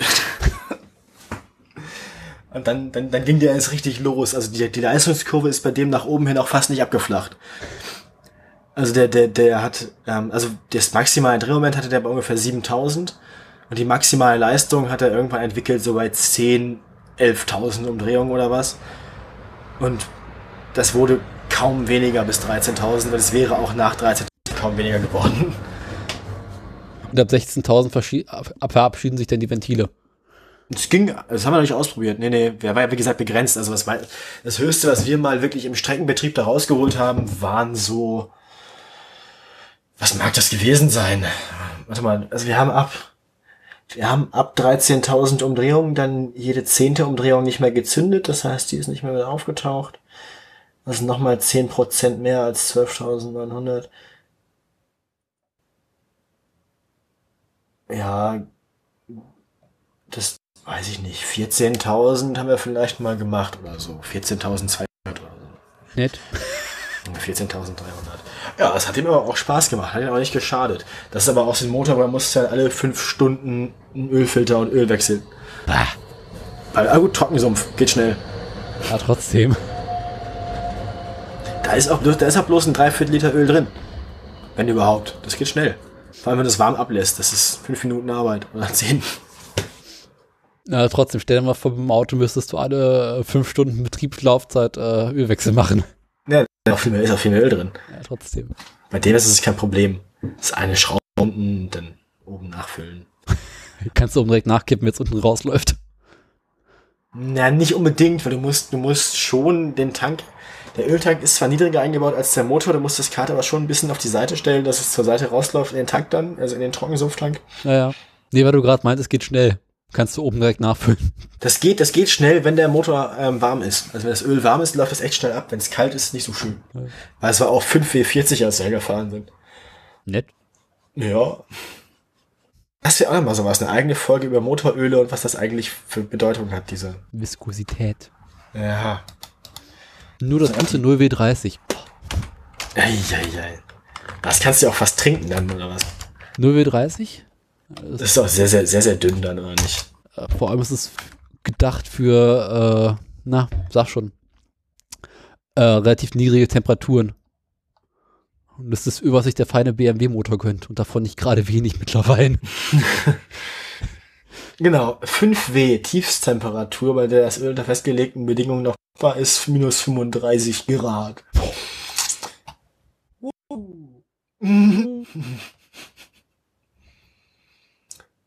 Ach du Scheiße. Und dann die Höchsttemperatur ist halt dann irgendwie. Ja, Mindest Mindestviskosität bei 100 Grad. Das 40 sind dann 12,5 Quadratmillimeter pro Sekunde. Na, du brauchst dieses relativ äh, flüssige Öl auch so bei Turbomotoren, die findet ganz gut. Mhm. Ja. Long Life Extra hast du nicht gesehen. 70 Euro die Flasche. Yo. So teuer war das aber nicht. Was hatten- Ja. So 5 wie 30 gar nicht kostet mehr, weniger. Ich weiß gar nicht, wie das hieß. Aber weiß was nachgucken, was bei denen finde. Es war so ein Motorrad, also es war unter anderem so ein Motorradöl, aber ähm, weiß nicht. Ja, genau, Motul, die machen vor allem Motorsport und Motorradöl und so ein Kram. 300 V, genau. Das war die Serie, die wir davon hatten. Ja, ja.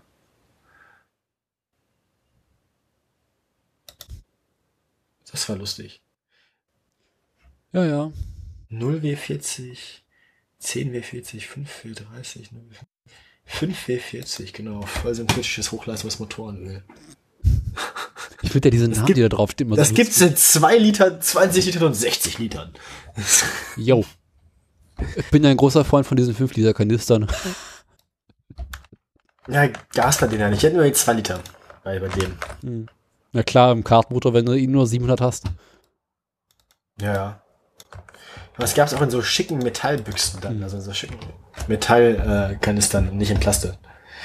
Äh, Gut finde ich einfach, wenn man beim Öl nachfüllen plempern. Denn Also, warte mal, genau, also hier kriegst du 4 mal 2 Liter, also 8 Liter für 85 Euro. Also ungefähr so 10 Euro pro Liter. ja, Das kommt schon hin. Ne? 10 Euro pro Liter ist der Durchschnittspreis, den du dafür bezahlst. das ist auch okay. Also z- äh, für 10 Euro pro Liter ist so, glaube ich, das, was ich normalerweise immer kaufe. Ja, ja, das lief auch ganz gut. Das, also das, das Zeug war, wie gesagt, kannst du in, in einen Automotor nicht so richtig reinkippen, glaube ich. Ne, dann ist halt anderes, aber es ist halt auch, eine ähnliche Viskosität. Ja gut, das ist ja so ein, vor allem hat auch so ein schönes Blutrot. Das war also komplett synthetisch und hatte so ein schönes leuchtendes Rot. Aber durchsichtig. Oh, schön. Das war geil. So, so ein durchsichtiges Leuchten, ja, durchsichtig ein bisschen leuchtendes Rot halt. Schwer zu beschreiben. Also ich habe da so ein ganz einfaches goldleuchtendes Erdbeermarmelade. Öl. Aber ich glaube, der Motor mag es nicht besonders. Ja, du frisst das jetzt. Egal. ja. Gegessen wird, auf, das auf den Teller kommt. Bis der Gegessen. Davon nochmal. Gegessen wird, was auf was in den Trichter kommt. So, ähm, wo bin ich stehen geblieben? Ähm, Äh, ein Drehmoment, ja. Äh, noch eine schöne, einfache Faustformel. Man sagt bei Benzinmotoren, Saugmotoren jedenfalls, Viertakter, also die üblichen so äh, 100 Newtonmeter pro Liter Hubraum. Das ist so Ja, eine da- Faustformel, die man sich ganz gut halten kann. da waren wir dann auch drüber mit dem Saugmotor. Ja. Deutlich. Aber das ist so das, was man normalerweise in Autos so erwartet. Und das mit einem Vergaser. ja, ja. Nee, da haben wir die Leistungsdichte mal ausgerechnet, da kommt man schon so an die, an die Tausender Renn-BMWs ran und so. Also das war schon, für die Technik, die wir eingesetzt haben, war der Motor schon ziemlich ausgerast vom Niveau her. Aber Auch für die- Wasserkühlung, ne? Auch für die, natürlich, auch für die Materialien, die verwendet wurden, weil der hatte ja auch kein Titan und nix, das war ja alles Alu und Stahl, mehr nicht. Nee, das war ohne irgendwie komplizierte Sachen. Das war noch Zeit. Ja, genau. Und äh, gesagt, Vergaser, keine Einspritzung. Ach ja. Und kein Auspuff. Ohne Auspuff kann ja am besten, ne? Direkt aus dem Motor raus. Hatte ich auch schon. Bin ich dann zwei Runden mitgefahren, dann habe ich eine Flagge wegen Defekts gekriegt. Weil das war den Steckenposten zu laut. Das heißt, du- der Effekt läuft doch noch. Ich meine, wir, naja, du musst dir überlegen, begrenzt waren die Dinger mit, mit Krümmer und Auspuff auf irgendwie 94 bis 96 dB. Und stell dir mal vor, lässt einfach den ganzen Krümmer dann weg. Na klar. was da rauskommt. Das geht dann schon in die 110, 115 dB rein, glaube ich. Aber macht am meisten Spaß. Ja, lief aber auch nicht mehr gut. Weil dann werden natürlich die Spielverluste viel größer, also der verbrennt dann nicht mehr so sauber. Ja, Geschmackssache. Aber es klingt Ja, cool. es ist, es ist schon ein Leistungsverlust, das will man nicht machen lange. Es lohnt sich nicht, das zu machen. Aber es, es klingt einfach lustiger, so ohne Auspuff. Ja, klar, aber es.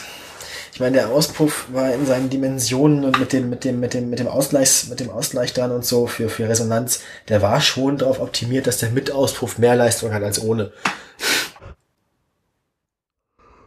Ja, ja. Auspuff ist ja auch ein Thema. Ich denke, genau, das wäre auch noch was für einen anderen Tag. Genau wie Fahrschule oder Motorenöl. Ähm, ich denke, wir haben dann einigermaßen die vergessenen Dinge irgendwie zusammengefasst. Genau. Damit wir auch schon beim Thema zusammenfassen werden. Aber jetzt ranhalten, du. Ah, Reifen Ähm, und Räder, was hatten wir denn dazu? was hatten wir dazu? Was hatten Scroll, wir mal- scroll, scroll. Wenn wir ganz oben in das Pad. Ach, Reifenräder, das steht nicht mit drin. Wir haben erst bei Folge 2 angefangen mitzuschreiben. Ähm, Weißt du, Sendungsplan gibt bei mir auch nur bis Getriebe. Kacke. ja, natürlich. Da haben wir erst angefangen. nee, Vorher- mein eigener, da wo ich meine Notizen reinmache. Nun ja, also auf jeden Fall ähm, hatten wir bei, da hatten wir die Geschichte von von Felgen, Genau. Ähm, Reifen, und, äh, praktisch, meistens rund. genau, Definition von Felge und Reifen, woher diese Trennung überhaupt kommt, den aktuellen Stand, die Entwicklung bis dahin, ähm, Größe, Breite, Dimensionierung, genau. Die Sachen hat man da besprochen. Massen, gefedert, ungefedert. Richtig, über gefährte, ungefährte Massen haben wir dann ja auch nochmal besprochen in Genau. der Folge zum Aufhängungs vom Fahrwerk. Reifenabrieb. Ja, Sicherheits, ich glaube, die Sicherheitswerte haben wir gar nicht unbedingt genannt, wie hoch das Profil sein muss. Ne? Doch, doch. Oder ich glaube, ich hatte sie gesagt. Ja, ja. Ich glaube, ich hatte sie gesagt. Ähm, Wir hatten über hässliche Felgen geredet. Ja. Ja, ja. Alu, Stahl, Plastik. Darf man nicht vergessen. Magnesium. Ich mag Magnesiumfelgen. Ja, auch schön. Ähm, gut, dann in der Motor. nächsten Folge hatten wir dann den Motor in unserer ersten richtigen Folge. Da haben wir gesprochen über was alles. Äh, Einspritzarten. Wir unterscheiden zwischen Einspritzung und Vergaser. Bei Einspritzung unterscheiden wir nochmal zwischen einer Saugrohreinspritzung, einer Saugrohreinspritzung und einer Direkteinspritzung. Äh, überhaupt die Motorentypen, Bauformen, Genau, ähm, Anzahl der Zylinder. Kriegskonzepte, Benzin also- gegen Diesel. Benzin gegen Diesel, gegen Erdgas, gegen Elektron, gegen Brennstoffzelle, gegen alles, was irgendwie geht. Hatten wir mehr oder weniger, Beim Diesel unterscheiden wir zwischen Common Rail, Vorkammer, Wirbelkammer und Pumpedüse. mhm, Wir hatten, glaube ich, angefangen darüber zu reden, wie man mehr Leistung aus dem Motor rausholt über Aufladung durch Turbolader, Kompressor und ähnliche Formen. Ja, wären alles jeweils nochmal eigene Fä- Fälle natürlich für eigene Folgen Genau. in unserer. Ich glaube, wir haben uns schon damals über die Amerikaner lustig gemacht. haben wir das nicht immer schon? Ja, Ja. aber die mit ihren komischen Hemi, wie heißen diese? Hem, Hemi. Hemisphären, Brenn ja, ja. Ähm, Dann äh, Wasserkühlung, Luftkühlung, VW Käfer. mhm. Motor vorne, Motor hinten, Motor in der Mitte. Kü- ja, Schmierung, ja, all solche Geschichten hatten wir, glaube ich, drin. Abgase hatten wir nicht erwähnt, glaube ich, oder nur am Rande. Haben wir erwähnt, dass es die gibt? Haben wir gesagt, machen wir nochmal? Haben wir gesagt, Ja, viel- sind da, aber alles hinterm Abgaskrüber ist nicht mehr unser Problem. Also nicht innerhalb der Karosserie austreten, ist also ja. Gut, Äh, ähm, Zündkerzen hatten wir, glaube ich, auch kurz erwähnt. ja, überhaupt Zündung, ja. Nockenwellen, Späße, Über den ganzen Aufbau, genau. Zweitakter, Viertakter hatten wir ganz am Anfang mal erwähnt. genau. Äh, Überhitzungsprobleme natürlich auch. Wo wir bei der Kühlung ja eben schon waren, bei VW Käfer, ne? Mhm. Ähm, gut, dann in der nächsten Folge waren wir dann beim Getriebe. Ab hier äh, habe ich jetzt auch meine Shownotes. Ja, ab da haben wir auch einen Sendungsplan. Tatsächlich, ja, stimmt ja. Getriebe haben wir, weiß ich nicht, das fing an Sinn und Zweck, manuelle und Kupplung, ähm, das habe ich gemacht, Automatik, Halbautomatik, das Doppelkupplungsgetreib, ähm, Äh, Wandlerautomatik ganz berühmt. Wir arbeiten mit Planetengetrieben. oh, oh fuck ja, äh, Sehr kompliziert. stufenlose Getriebearten Das Differential. und dann fingen die Antriebskonzepte an, Vorder-, Hinterradantrieb, äh, Allradantrieb, Und wie Ja. den ganzen Scheiß macht. richtig, ähm, Genau. da gingen wir dann auch schon direkt über zur dritten Folge zum Fahrwerk. Wir hatten da wieder Sinn und Zweck den Aufbau. Die einzelnen Komponenten, die wir jetzt nicht einmal erwähnen müssen, glaube ich, Nee. besprochen. Sind dran, wir Ähm. unterscheiden zwischen. Genau, wie wir es eben schon gesagt hatten, noch so ein bisschen Fahrwerksphysik hatten wir, also was gefährt ist, was ungefährt ist. Ähm, wobei, das, wobei auch, auch, auch was das angeht, die Abstimmung eines Fahrwerks wäre nochmal ein echt großes Thema für eine eigene Folge. Ja. Ähm, für bestimmte, genau, für bestimmte Anwendungszwecke. Wie wir äh, die Oma umfahren. Mit der Bremse oder eben nicht und mit der Lenkung. Äh, Nochmal Antriebskonzepte mhm. und äh, da, dann kamen wir irgendwann auf dünnes Eis, dann kam nämlich Karosserie, Licht und danach irgendwann der Innenraum. hatten wir nicht vorher noch darüber geredet, dass man einen Golf zersägen kann? Das war bei Karosserie. Nee, war das nicht Fahrwerk? Beides? Tote Oma und zersägter Golf war eindeutig Fahrwerk, würde ich sagen. Okay, ja. Also wenn du ein vollgetriebenes Fahrzeug hast, dann brauchst du den hinteren Teil des Fahrzeuges nicht, weil der im Großen und Ganzen Dann brauchst du eigentlich da- nur so zwei so kleine Räder, wie man sie an Einkaufswagen findet, irgendwo hinter, der, hinter, hinter den Sitzen. Genau. Das reicht. Sonst schabt es mal so auf dem Boden, ist nicht schön. Mm, Ja, ist auch vor allem nicht gut für den Asphalt. und Dann kriegst du Ärger mit der Straßenmeisterei. Ich bin in Berlin, mir ist das scheißegal, unsere Straßen sind eh im Arsch. Da ist es dann nicht gut für deinen Hintern. Kommt dicke Kissen drunter. Ja, äh, Karosserie, Licht. Warum wir eine Karosserie brauchen? Was sie eigentlich macht, was sie ist, Genau. wie, wie sie, wa- was, was für Anforderungen man an sie stellt, wie sie aussehen sollte, was für Aufgaben sie zu erfüllen hat. Genau. Wir unterscheiden Ähm. zwischen Chassis und selbsttragend. Richtig. Äh, die ersten Fahrzeuge, die mit selbsttragender Karosserie gearbeitet haben. Ein Berliner Produkt.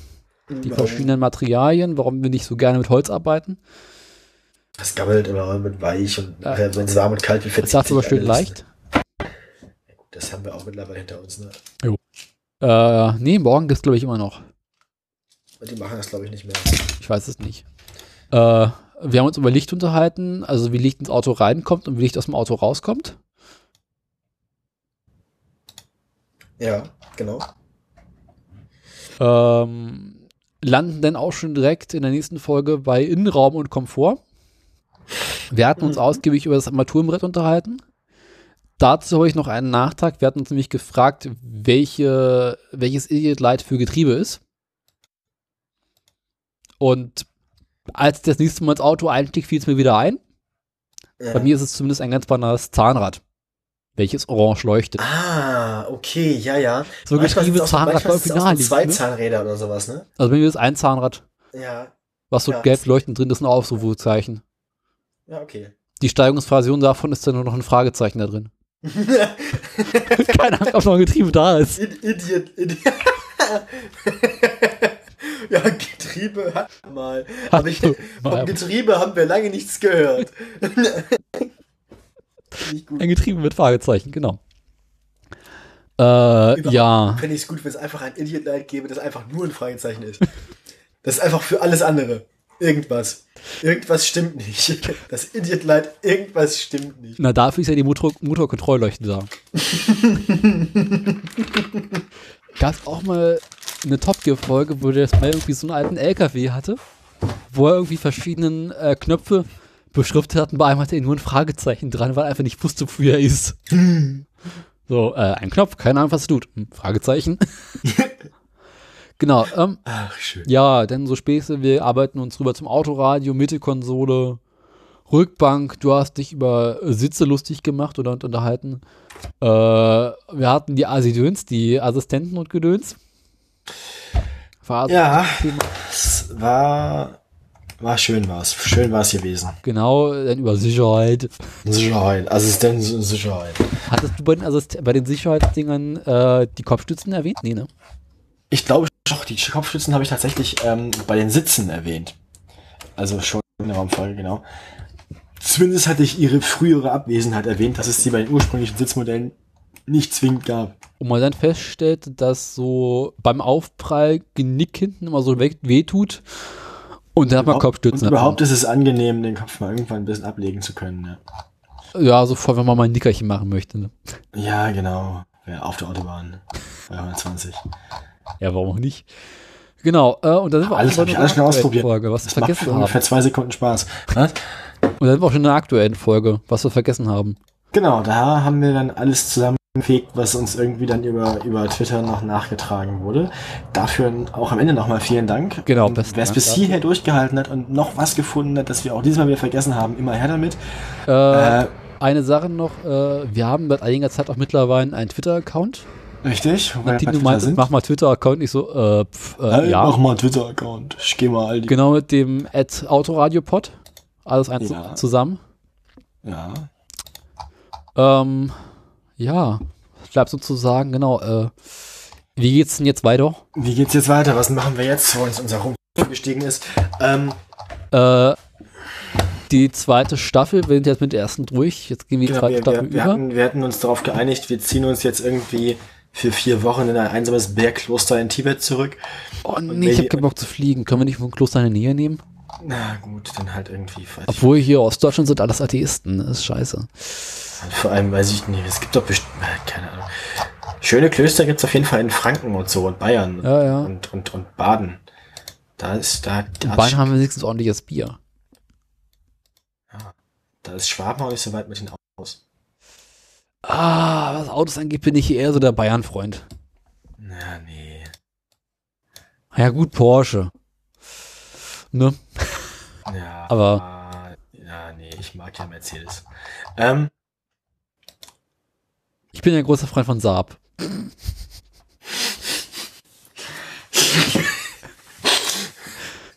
am Berg einparken. ähm, Ja klar, das alles, alles erlebt. Äh, Genau, also wir ziehen uns jetzt zurück, werden darüber reden, wie es jetzt weitergehen sollen würde. Genau, wir haben ja schon jetzt bei vielen Themen haben wir ja schon gesagt, dass wir eigene Folgen wert. Ähm, wir haben ein grundsätzliches Konzept dafür, wie wir diese, diese, diese dann doch irgendwie sehr, sehr komplexen Folgen irgendwie trotzdem angenehm gestalten wollen. Ja, Ähm, wird. Wir, Äh, wir, wir wollen eine, eine, weiß ich nicht, sagen wir irgendwie aus anderen Podcast-Formaten geklaute Struktur irgendwie.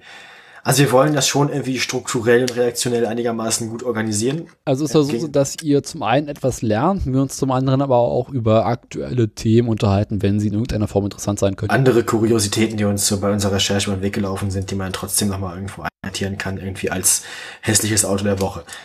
Ja, und ähnliche Sachen wie, was weiß ich, irgendein Autohersteller hat irgendein neues Verbrennungsverfahren vorgestellt. Was weiß ich.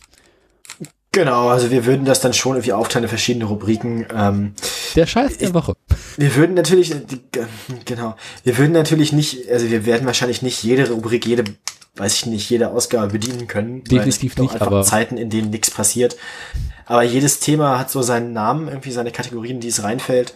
Entsprechend kann man dann die, die Folgen auch irgendwie strukturiert irgendwie angehen und dann versuchen wir natürlich auch eine gewisse Regelmäßigkeit da reinzukriegen. So Regelmäßig, unregelmäßig.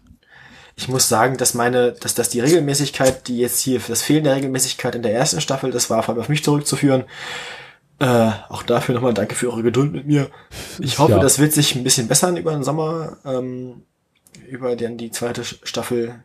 Wir müssen ja auch nicht wöchentlich machen. Nee, wöchentlich, ich glaube, da passiert einfach zu wenig für. Und damit sind wir kriege ich auch irgendwann einen Tagschaden, du. Ich denke mal, alle zwei Wochen wäre schon in Ordnung. Man kann notfalls auch einmal im Monat machen, wenn es äh, zu viel wird. Ja, ich würde alle zwei, also das sind jetzt ja Sachen, die können wir auch dann noch besprechen, ähm, irgendwann, wenn es irgendwie nicht 23.58 Uhr ist. Irgendwann werden wir. Wie gesagt, das besprechen wir dann, das besprechen wir dann im Kloster. Genau, Ähm, bei Bier und Wein. richtig. Und schönen Nonnen. Wein, Weib und Gesang. Ähm, Ja, ja, es muss also dann doch ein katholisches Kloster werden. Die, die, ja. Naja. genau. äh, Äh, es ist alles nicht so einfach. Wie, wie gesagt, wir planen noch unseren Klosteraufenthalt. Man, man, man, man, kommt mit, wir sind nur so halb gut vorbereitet aufs. ein höheren Treffen im Kloster. Gab's, gibt's nicht am Nürburgring irgendwo ein Kloster? Gab's da nicht irgendwas? Garantiert mittlerweile nicht mehr. Weiß ich nicht. Wir werden sehen. Ja, gut, auf jeden Fall. es Ähm, rechtzeitig erfahren. Genau. Ähm, auf jeden Fall erstmal danke für eure äh, Aufmerksamkeit, Geduld, Nerven, überhaupt alles. Ich Feedback. hoffe, ihr hattet auch Spaß dabei. ich hoffe, ihr habt euch unterhalten und ein bisschen informiert gefühlt. Habt ihr Ähm, nicht irgendwie so einen Abschlussspruch mal? Ist so lange her. Mir war irgendwie sowas, als hätten wir einen Abschlussspruch gehabt, irgendwie sowas. Den hatten wir aber auch erst die letzten zwei Folgen und der hat sich da auch jeweils spontan ergeben. Beide Male gleich, aber er hat sich bei beiden Malen spontan ergeben. Ich kann glaube mich nicht, erinnern, schon so lange her. ich glaube nicht, dass wir uns vor, vorher abgesprochen hatten. Ich glaube nicht, dass wir uns irgendwie auf einen geeinigt haben, sondern Ich der glaube, ist dann mehr in den so. ersten Folgen so gesagt, so ein Abschlussspruch wäre praktisch und da kam über was raus wie fahrt vorsichtig und überholt immer rechts oder sowas. Nee, nee, nee, irgendwie so schlimm war es nicht. Also, ähm, Wenn es kracht noch einen Meter? Nee. Wenn es vorne kracht, gibt es ein Geld. Nee, wenn es hinten kracht, gibt es vorne Geld. Ah, on that bombshell. Ähm, Time to end. Ich bedanke mich bei dir, dass du dich so intensiv vorbereitet hast in den letzten Wochen für die letzten Folgen. ja, ich äh, bedanke mich für dir dafür, dass du dich tatsächlich vorbereitet hast. Ich habe, also du hast dich auch vorbereitet, oder? Ja, ja, ja. Rudimentär. Ja, ja, ich habe mich vor. Ja, ja. Red Wir haben beide kurz vor den Wikipedia-Artikel überflogen. Das kann man, das, ja, das trifft es ganz gut. Ich glaube, wir haben beide bei, was gelernt noch dabei. Wir haben beide was gelernt. Wir haben zum mit heute noch, einen, heute noch einen Autohersteller kennengelernt, den wir beide nicht kannten, aus Schwaben. Heidix Blechle. Deswegen doch Bayern. Okay, du hast gewonnen. ähm, Scheiß auf die Politik, aber geile Autos. Und den Transrapid. Ähm, Von München auf München. dann steigen sie quasi am Hauptbahnhof. Also Und kommen in steigen Stadion raus. steigen in den Hauptbahnhof ein. Ähm, sie, Weil das ja klar ist. weil das ja klar ist. Macht's gut. Besser ist. Jetzt muss ich das Intro raussuchen, ne? Ah, Ich hatte gerade den Stoll offen. es wird so nix. Den Stäuber, den Stoll und aber nicht mal das Intro. Ganz wichtig. Das Intro ist ganz wichtig, ist Das richtig. Outro ist viel wichtiger, wenn ich es finde. Da, das Outro. Wir können einfach nochmal das Intro abspielen. Nee, ich habe das Outro merkt gefunden. keiner. Ich muss bloß öffnen. Hier, äh, und tschüss, ne? Und tschüss.